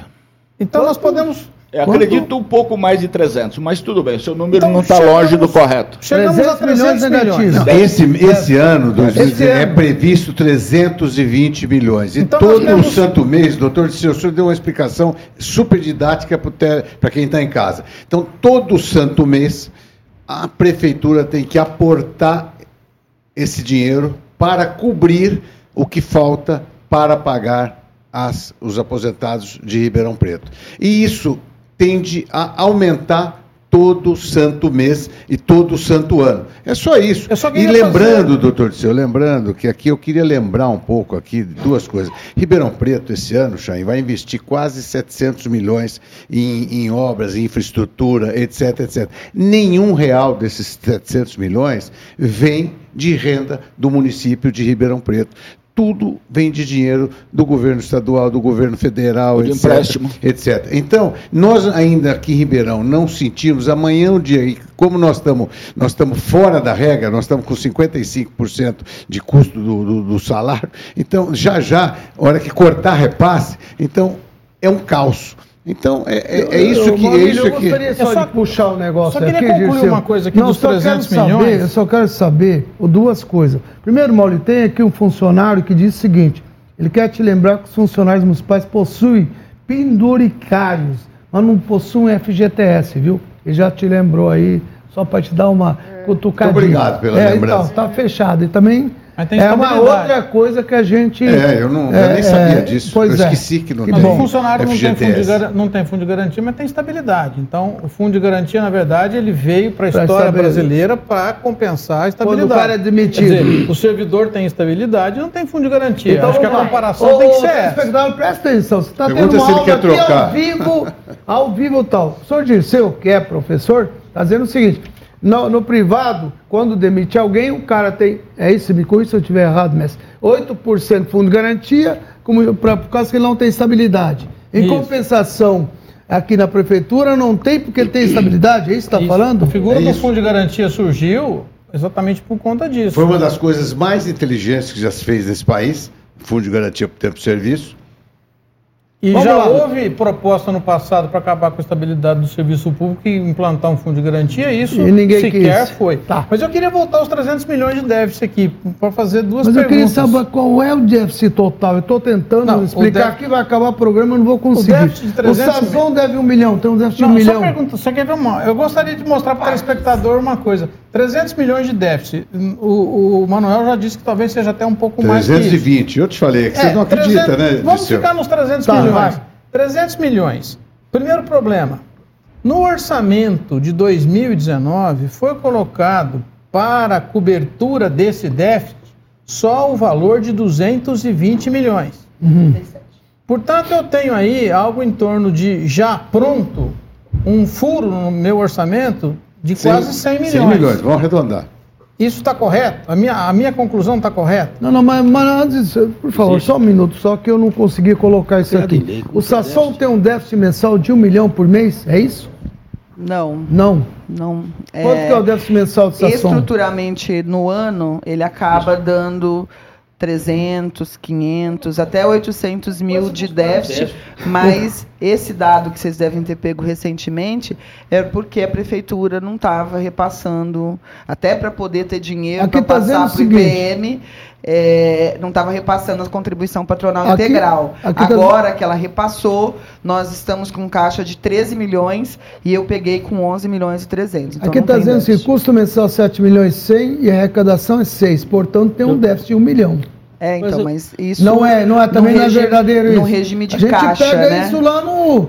Gente, então desculpa, como é que eu posso acreditar né, que, que o cara online consegue pegar todas as informações? Tudo que eu pergunto não é isso, não é isso, não é isso. É e a gente porque pega no é- portal Transparência. Como é que a Então, gente mas vai fazer? é porque lá é regime Maurício, de caixa. Como é que faz uma auditoria Eu- online? Você entra lá, ah, não é Eu isso, não- não, é isso, não é isso. Lá não Eu é- não lá não concordo de é- forma alguma lá que não isso é seja de colocado como déficit. Foi criado através de lei esse aporte. Se houve uma segregação de massa, como que isso aí é contabilizado como déficit? Eu não, eu não concordo. Então, Eu só- não é desculpa, déficit. Deixa não eu é. perguntar, você vai responder. Eu, eu, aqui eu tenho, é um milhão por mês. Qual é o déficit do IPM? É isso que o Dirceu está colocando? Exato. É, 300, 300 20. milhões. Vamos pôr 320, mas vamos- 320 vamos ficar no ano, é isso? Exato. 320 com No mais ano 12. de 2019. Tá. Porque 2020 tem vai ser mais. Não, para trás já, pa- já zerou. Não, não vamos falar 19. Para frente, cada vez vai ser mais. Então, Cada aposentado que você tiver e cada aumento que for dado ao servidor, esse, esse número vai aumentando. Tá bom. Ah, secretário, como é que você vai pagar essa Bom, conta? primeira coisa, déficit é déficit. Não- Como é que não vai pagar essa Não é conta? rombo, Se- não é rombo, é déficit. Tudo bem, São mas duas coisas instituto, se o diferentes. instituto quebrar, como que fica esse déficit? Não, ele continua. Não, Não, não é ele, que já, quebrar, ele já não existe já mais, ele quebrou, já né? não tem financeiramente condições de pagar, então estaria quebrado. Eh, desculpa. Quem paga é a 100%. prefeitura, Ô, quem gente, paga é a só um prefeitura. secretário. Não é se quebrar, pelo que tá falando, já está quebrado, né? Então Mas- eu queria saber como é que vai pagar essa conta, secretário. Vamos ser claro com o nosso telespectador. Nós Bom. temos um déficit mensal aqui de 1 milhão e 320 no ano. A prefeitura. Agora vocês estão contratando, gente. A IPM está contratando, abriu concurso, ah, é, o, o Transep está abrindo. Eu não, não entendo Não, não, como é que. ó, como é que. Eu estou fazendo uma pergunta de leigo de um administrador. É, ninguém- Quando não tem dinheiro, não fica contratando. Como é que vocês vão fazer primeiro isso? que ninguém está contratando. Não, proib- não, não, isso, isso é o que está edital É, o- aberto, é, secretário. edital sim, mas não de contratação. Do que? Agora, Do o- que? Edital para que que é? Pra que que é o tem edital? o edital aberto, expectativa de contratação. A expectativa de contratar? É. Desculpa, mais uma vez. E funcionário O- comissionado? E Não, comissionado pera- pera um também tem só. isso aí Não, que a gente desculpa, poder Deixa eu brigar um junto. pouco com o Manuel, sabe que eu gosto dele, respeito ele, mas o. Eu Manuel, é o seguinte, Manuel. Como é que se faz com aquele coitado, esse meu telespectador que está em casa? Acredita em você. Fala, o cara vai estudar, faz concurso, vai estudar nos concursos, gasta dinheiro, compra apostila.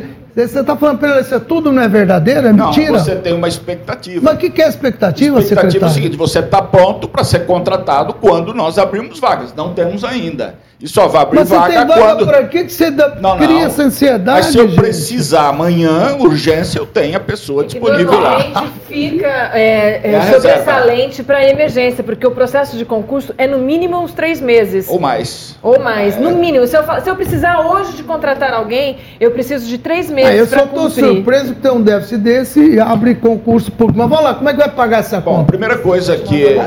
Uma coisa que Como o continuar trabalhando? Desculpa. Vai, O IPM, por exemplo, abriu o concurso porque as pessoas estão aposentando, estão indo embora e precisa repor o servidor para trabalhar. Ah, no mas o lugar. servidor dentro do IPM? Claro. Até também já estão É, aposentando? Claro. Entendi, todos os tá bom. lugares. Eu vou voltar. Eu Quem vou foi, voltar Grande? nesse caso. Comissionado.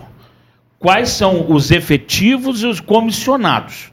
Porque existe um tanto de gente que está ali e que poderia dar licença para entrar os efetivos.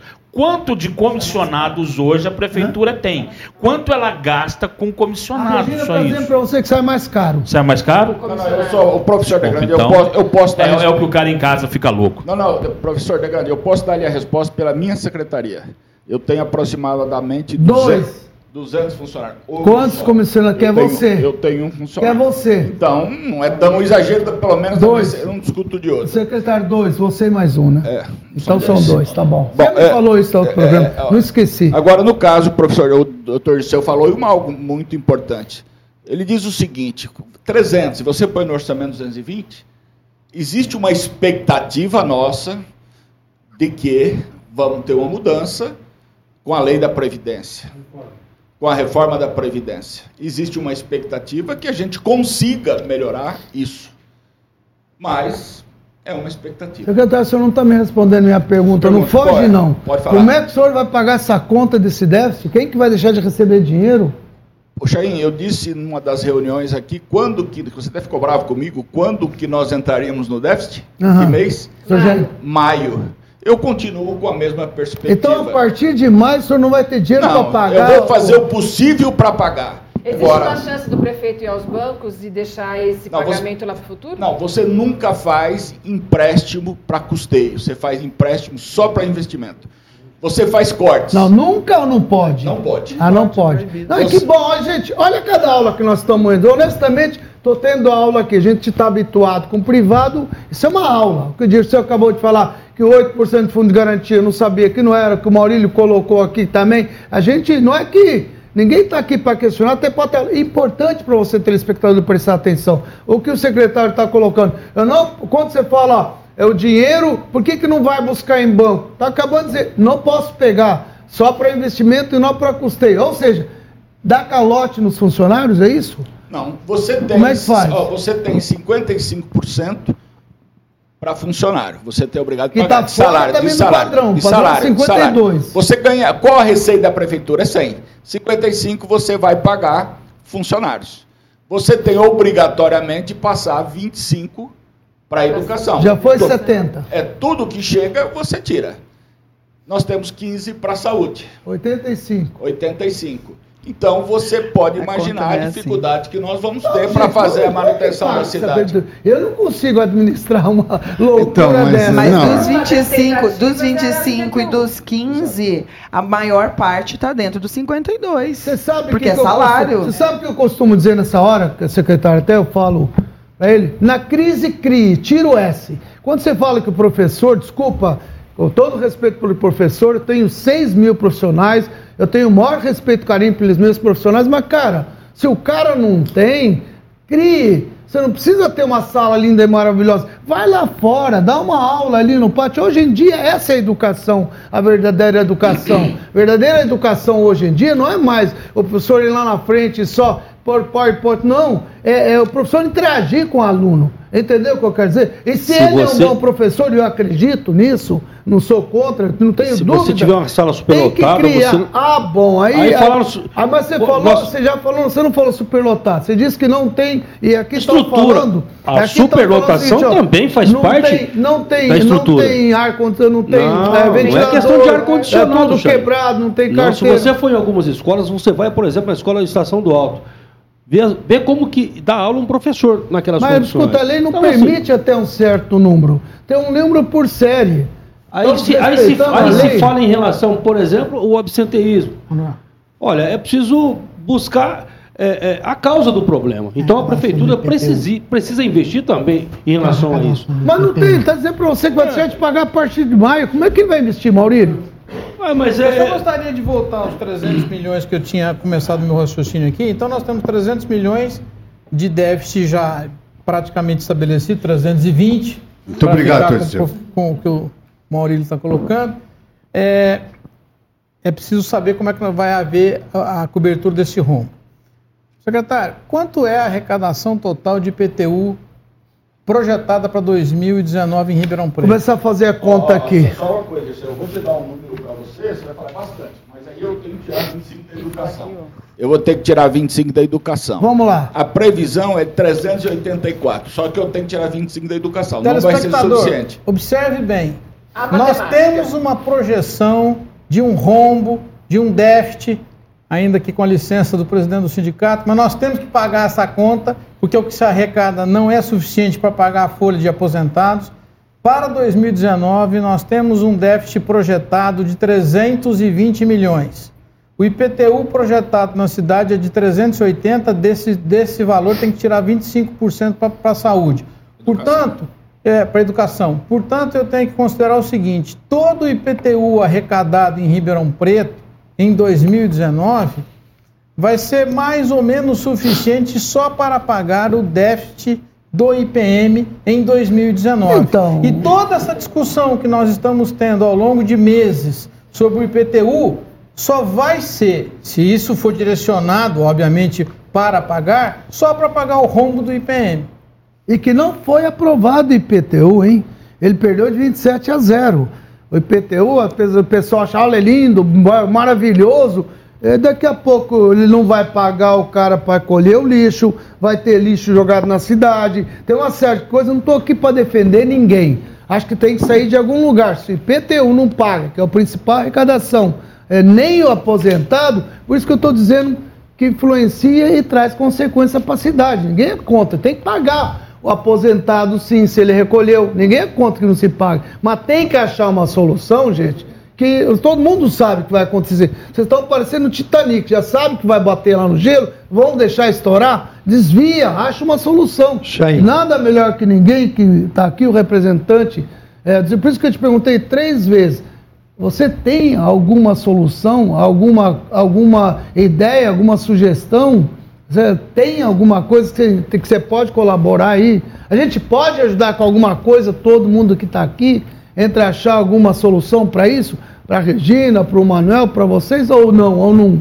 O problema da prefeitura é se viram nos pagos. Não, não é assim que funciona. Na Como é verdade, que é? nós, Explica. inclusive, uma das queixas do sindicato, e o secretário eh, sabe bem disso, e também a própria Regina, é, é- é a questão do diálogo. né? Uhum. Eu acho que o diálogo é muito importante. Eh, nós temos conhecimento do- do- da situação e temos também bons profissionais que também conhecem a situação. Eh, eu, eu sinto muito, e às vezes até fiz alguns questionamentos, porque às vezes eh, envia um projeto para a Casa de Leis sem conversar. Então, é preciso a gente, antes de enviar o projeto, conversar, dialogar. Os trabalhadores também conhecem a situação.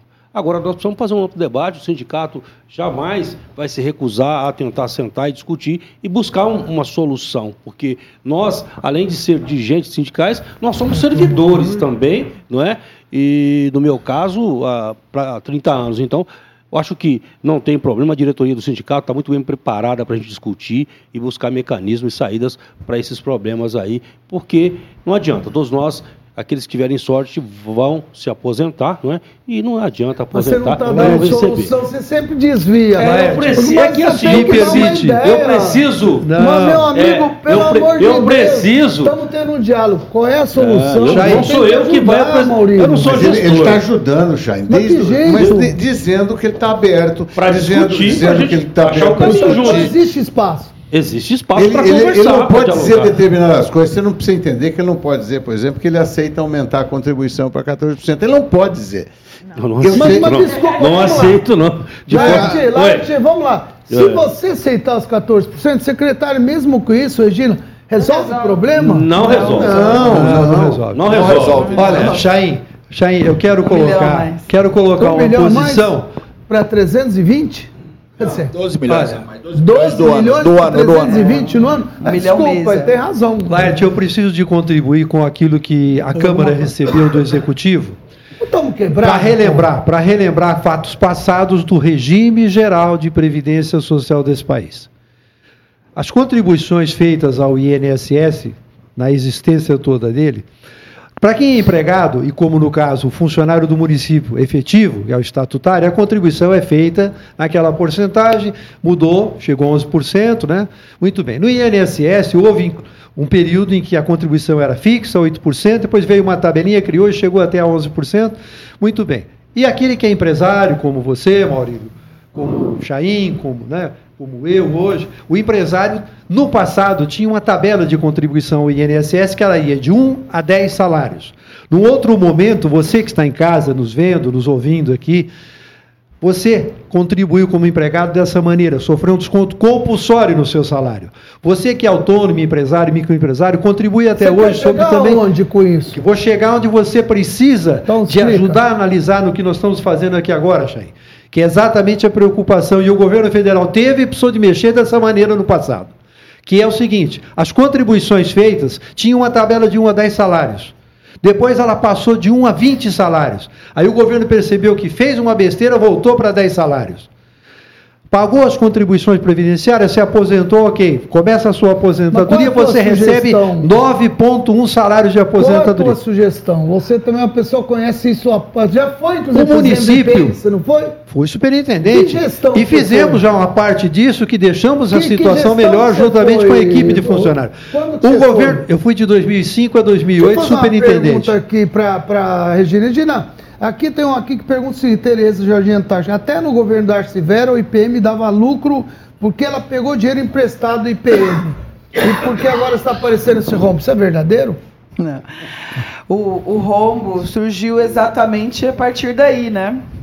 Porque até então, é, como eu já di- como Havia havia dinheiro dito, né, suficiente para manter benefícios em dia, sem precisar de buscar complementação ou aportes, como se Não, usa não, como é que é isso? Que diz que dava lucro? O que, que Não, dá lucro? Não, dá lucro O IPM não dá ele lucro. guardava Esse título e- era e, reserva. E os que trabalhavam Isso, era- no entrava para reserva futura. contribuíam o suficiente para pagar aquela folha. Só que a partir dali foi ela mesmo que criou os outros pendulicários que trouxe. Eu queria De também novo, aproveitar essa história Maurício, de, de empréstimo que hein, vocês falaram, né, que no começo do programa a gente ia? Não, eu preciso de complementar para que todos compreendam e você que está em casa ainda melhor ainda complementar a informação para você. Que é o seguinte, a previdência do INSS no passado tinha essa forma de, de, de- de contribuições, né, que era de 1 a 10 salários, depois foi a 20, voltou a 10. Aham. Então todos os aposentados e pensionistas recebiam a sua aposentadoria em número de salários mínimos. Então a pessoa se aposentava, ah, paguei 10 salários, mas na hora de aposentar deu 9,1 salários. Ok, começou assim. Um pouco mais adiante foi tendo queda. E tem muitos brasileiros que hoje pagaram 10, começaram recebendo 10, estão recebendo 3,4 salários. É isso. Por Isso. não é Agora, igual por que, que isso aconteceu, Chain? Por que, que isso aconteceu? Porque o governo chegou à conclusão que a Previdência ia ter o problema que está tendo o IPM hoje, como outros institutos. O governo precisou de desvincular o reajuste das aposentadorias do salário mínimo. Ele tinha isso como ponto básico. Certo? Ele tinha isso como ponto básico. Ele precisou de não dar mais o reajuste em igualdade. Essa é Mas qual é a tua sugestão? a minha sugestão é exatamente de que o que está caminhando para a Câmara tenha que ser realmente discutido, e estou vendo do presidente eh, eh, essa postura de querer discutir, vai ter que chegar à conclusão que tem que haver um teto, tem que haver um Mas limite. tem que ter uma conversa, Câmara. Câmara, sindicato, Executivo. Legislativo, porque Sim. Câmara ele apoia de 27 a 0. Sim, gente. o não IPM uma tem que haver. conversa, não vai vingar. É necessário E- e isso pior. e criar o teto. E o Mas, pior, teto. Paulo, o dinheiro não permita- saiu Me e não permita- vai com- Me cumprir permita, dentro nenhum. desse seu raciocínio, que para o governo federal, como o próprio Manuel já falou aqui, é muito fácil. Ele emite ele, Ele títulos. faz dinheiro, ele emite Isso, título. isso. E nesse aspecto previdenciário, ele legisla por medida provisória, Sim. por decreto. Sim. E aqui Nós aqui, É. as regras do regime próprio são todas da Constituição. Sim. Que para fazer uma emenda, só Deus sabe como é que você vai conseguir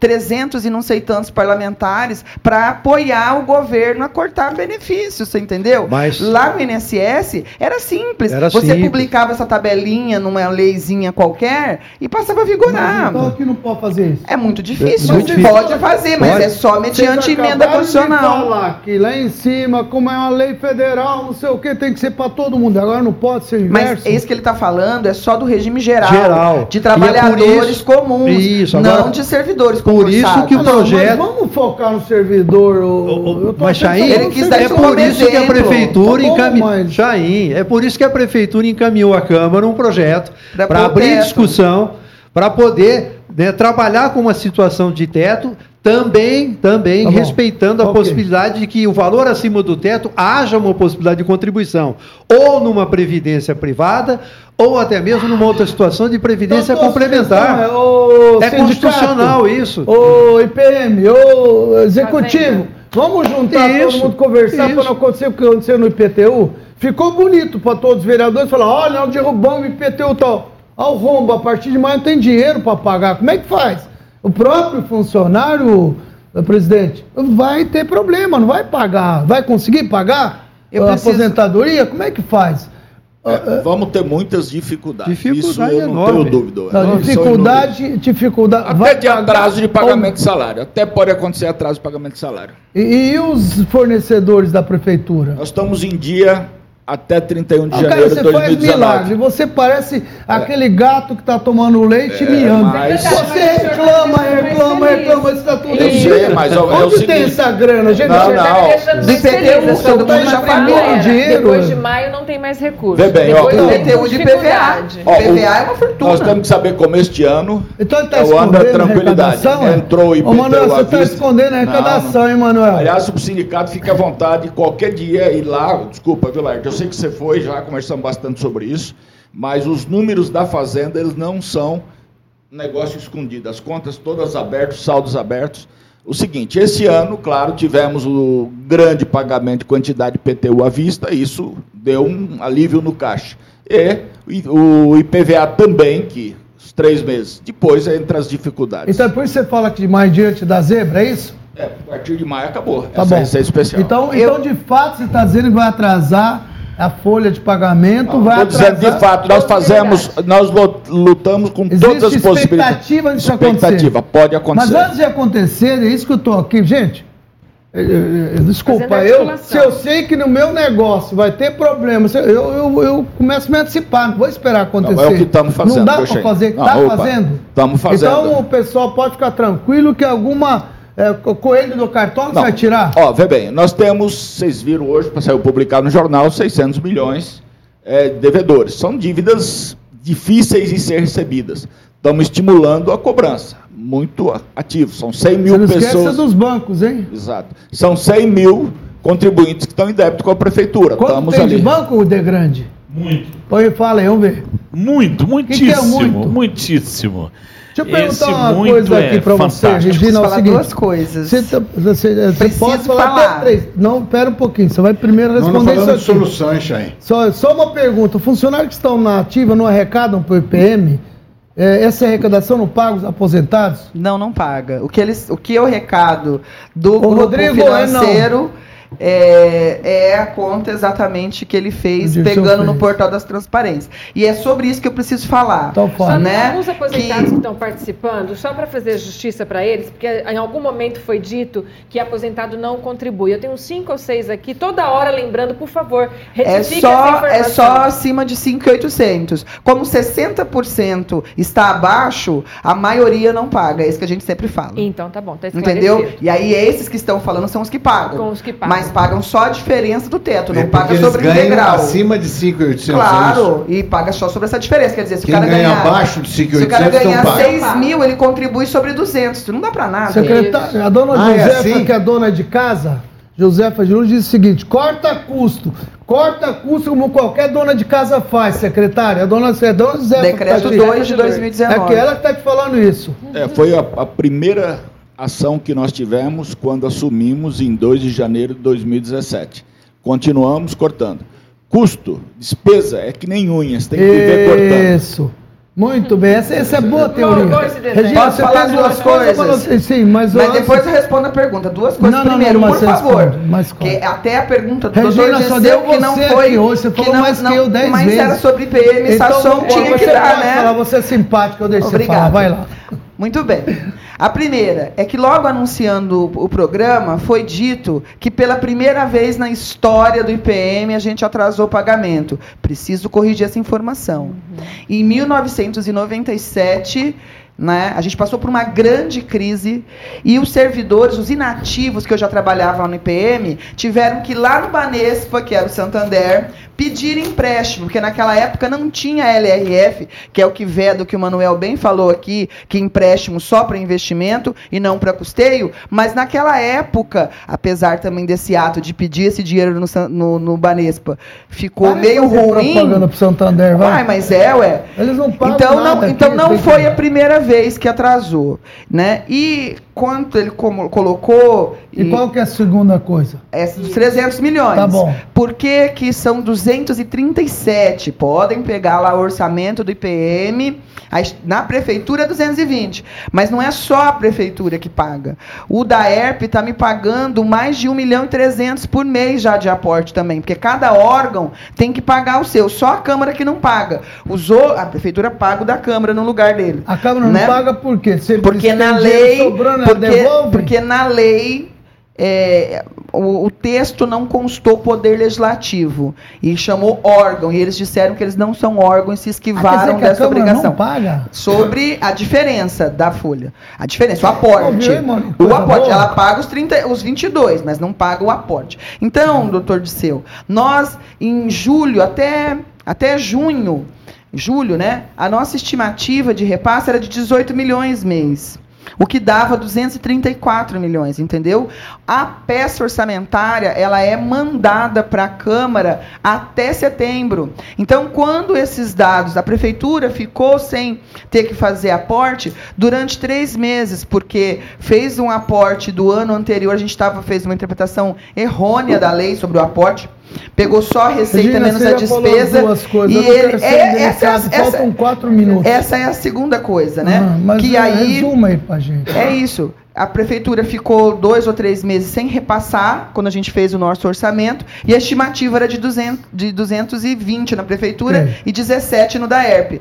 Aí mais pessoas aposentaram, a receita diminuiu, onde deu os 22 que o doutor disse. Gente, é o seguinte, o Maurício tem toda a razão. Vai acabar o programa, solução pelo jeito, todo mundo sabe que a prefeitura não tem dinheiro, está quebrada, tem problema, não deixaram passar IPTU, porque de fato poderia ser uma alternativa. Eu não estou dizendo que está certo, está errado também, aquele IPTU, o jeito que foi também, precisava ter acomodação, a ser, é, quem era mais pobre pagava mais que o outro, enfim.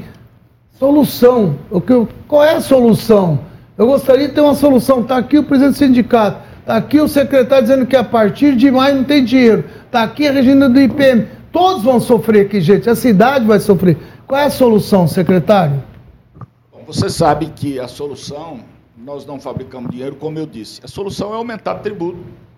É aumentar. E cortar custo, né, secretário? Cortar custo. Custo está sendo cortado. Você pode aumentar o ISS, você pode aumentar, aumentar o IPTU. Agora, tem, existe um limite, porque também a sociedade ela tem que ter capacidade desse pagamento. Então, isso. É claro que há A um sua ônus... solução é aumentar impostos, é impostos, isso? Exato. Regina, qual seria a solução? Bom, a primeira delas, que eu acho que é super importante, é a gente chegar num consenso sobre esse PL 95, que é para taxar até o teto, né? Os, os servidores do projeto já está na Câmara. O, o, segundo passo é a gente discutir se vai haver essa mudança da, da contribuição, da alíquota para o servidor também dar a parte dele, porque eu, eu segurei durante todos esses anos esse aumento, esses dois anos que eu estou aqui à frente, mas cheguei no momento que eu cheguei à conclusão que, como você mesmo colocou, 6% que pagou durante um período era muito pouco. Então, sei que o sindicato vai dizer então, que não. É, é juntar, mas... juntar os três e ter uma conversa entre é, executivo, você propõe e, isso? Eu proponho. Você topa isso, secretário, presidente? É, na verdade, eu entendo que é importante, necessário conversarmos, acho que o diálogo é sempre importante, mas eu vejo que nós precisamos aguardar o que vai acontecer a nível nacional. Ah, que você quer esperar? Eu, se, se não, não ser até maio e não tem dinheiro para pagar vocês. Mas podemos fazer alguma alteração aqui. Vamos que, tentar a, conversar a, antes, você não propõe Conversar, estamos sempre à disposição. Mas está aberto para isso? Claro você, você não tem como mas, programar uma reunião como nós fizemos no caso... Uh, aqui do calçadão para tentar pelo menos iniciar, porque o, o, presidente da Câmara, o senhor Lico Fernandes, vocês não estão pegando, amigo. Tem, tem diferença aí para ser paga. Não é justo todo mundo pagar e vocês não. A Câmara precisa fazer a parte dela também. Vocês precisam conversar também é, e pedir para o pessoal colaborar, porque não adianta levar lá um, um projeto, não passa, né, Maurílio? Tem como fazer isso? Tem. Tem. Eu tenho, eu tenho defendido o seguinte: eu acho que nós temos que fazer um pacto pela governabilidade é de, Ribeirão Preto, de Ribeirão Preto porque nós não estamos pensando só nessa gestão e nesses dois próximos anos, mas pensarmos no futuro dessa cidade, em que, como diz o professor Alberto Matias, cada um vai ter que pagar uma parte dessa conta e isso não tem como fugir. Portanto, todos vão ter que fazer o seu sacrifício, mas precisa saber em que dose. E gostaria de acrescentar algo que me parece também inafastável e é muito urgente: uma reforma administrativa na prefeitura para que nós tenhamos, junto com a reforma administrativa, a incorporação de novas tecnologias para diminuição da, da quantidade de funcionários. E aqueles órgãos Porque estão dando prejuízo, vão, né? Esses que vão que se aposentando que... não podem, ah, não, não pode haver reposição completa, integral dos que se aposentaram, senão essa conta realmente que já está difícil de fechar, se não impossível, fica pior ainda. Muito bem, eu, eu infelizmente, Maurílio, bateu o horário aqui, nós temos que. Mas que... é, um, é uma. São Fica à vontade. são- é, é uma série de pequenas providências, o Manuel falou algumas, aumentar tributo, é, sem dúvida nenhuma, uma. A Regina falou diversas, diversas sugestões. Ah, o, o sindicato. Quer dizer, Sindicato você, você aumentar um pouco a contribuição dos, do, do- de quem de quem presidente. A prefeitura, a partir de agora, contratar só no sistema novo de previdência, que é uma coisa óbvia que já tinha que ter, ter começado. Então, com- com- você começa. Você começa para que daqui 20 anos, o coitado da pessoa que vai estar recebendo, nós não vamos estar mais aqui, tenha dinheiro para receber, Mas senão Maurílio, não vai ter. maio está dizendo que não tem dinheiro. É, Eu proponho aqui que o Dirceu faça uma, uma reunião entre todos os interessados, que a gente possa participar, até pelo Mentoria 2030, Mentoria 2020, todas as pessoas que queiram, e a gente possa ter aí, se vocês eh, concordarem, secretário, podemos articular isso? Tenho convicção que o prefeito também já, na anterior, ele foi firme a hora que deu aquele problema lá do calçadão, teve, eu vejo uma solução. A gente podia programar essa reunião com a Câmara, com todo mundo. Vamos fazer isso? Vamos fazer. Bora. O professor Dirceu, então, vai propor isso aos órgãos para que a gente possa é, ajudar no que a gente puder. É você, telespectador, eu peço desculpa por não resolvi conseguir é, é, dar resposta para todos, colocar a tua angústia aí, mas nós vamos tratar mais desse assunto daqui para frente. Eu quero agradecer estarem conosco até hoje, agradecer a todos que vieram aqui e que não conseguiram falar, né, De Grande? A Gina hoje tomou conta do recado, né? Muito obrigado pela sua presença, viu, Gina. Então, brincadeira. Secretário, obrigado, obrigado a vocês todos. E até o próximo programa. Vamos ver se ainda sai mais um desse. E o professor Dirceu dizendo: encontramos a solução. Obrigado, até o próximo programa.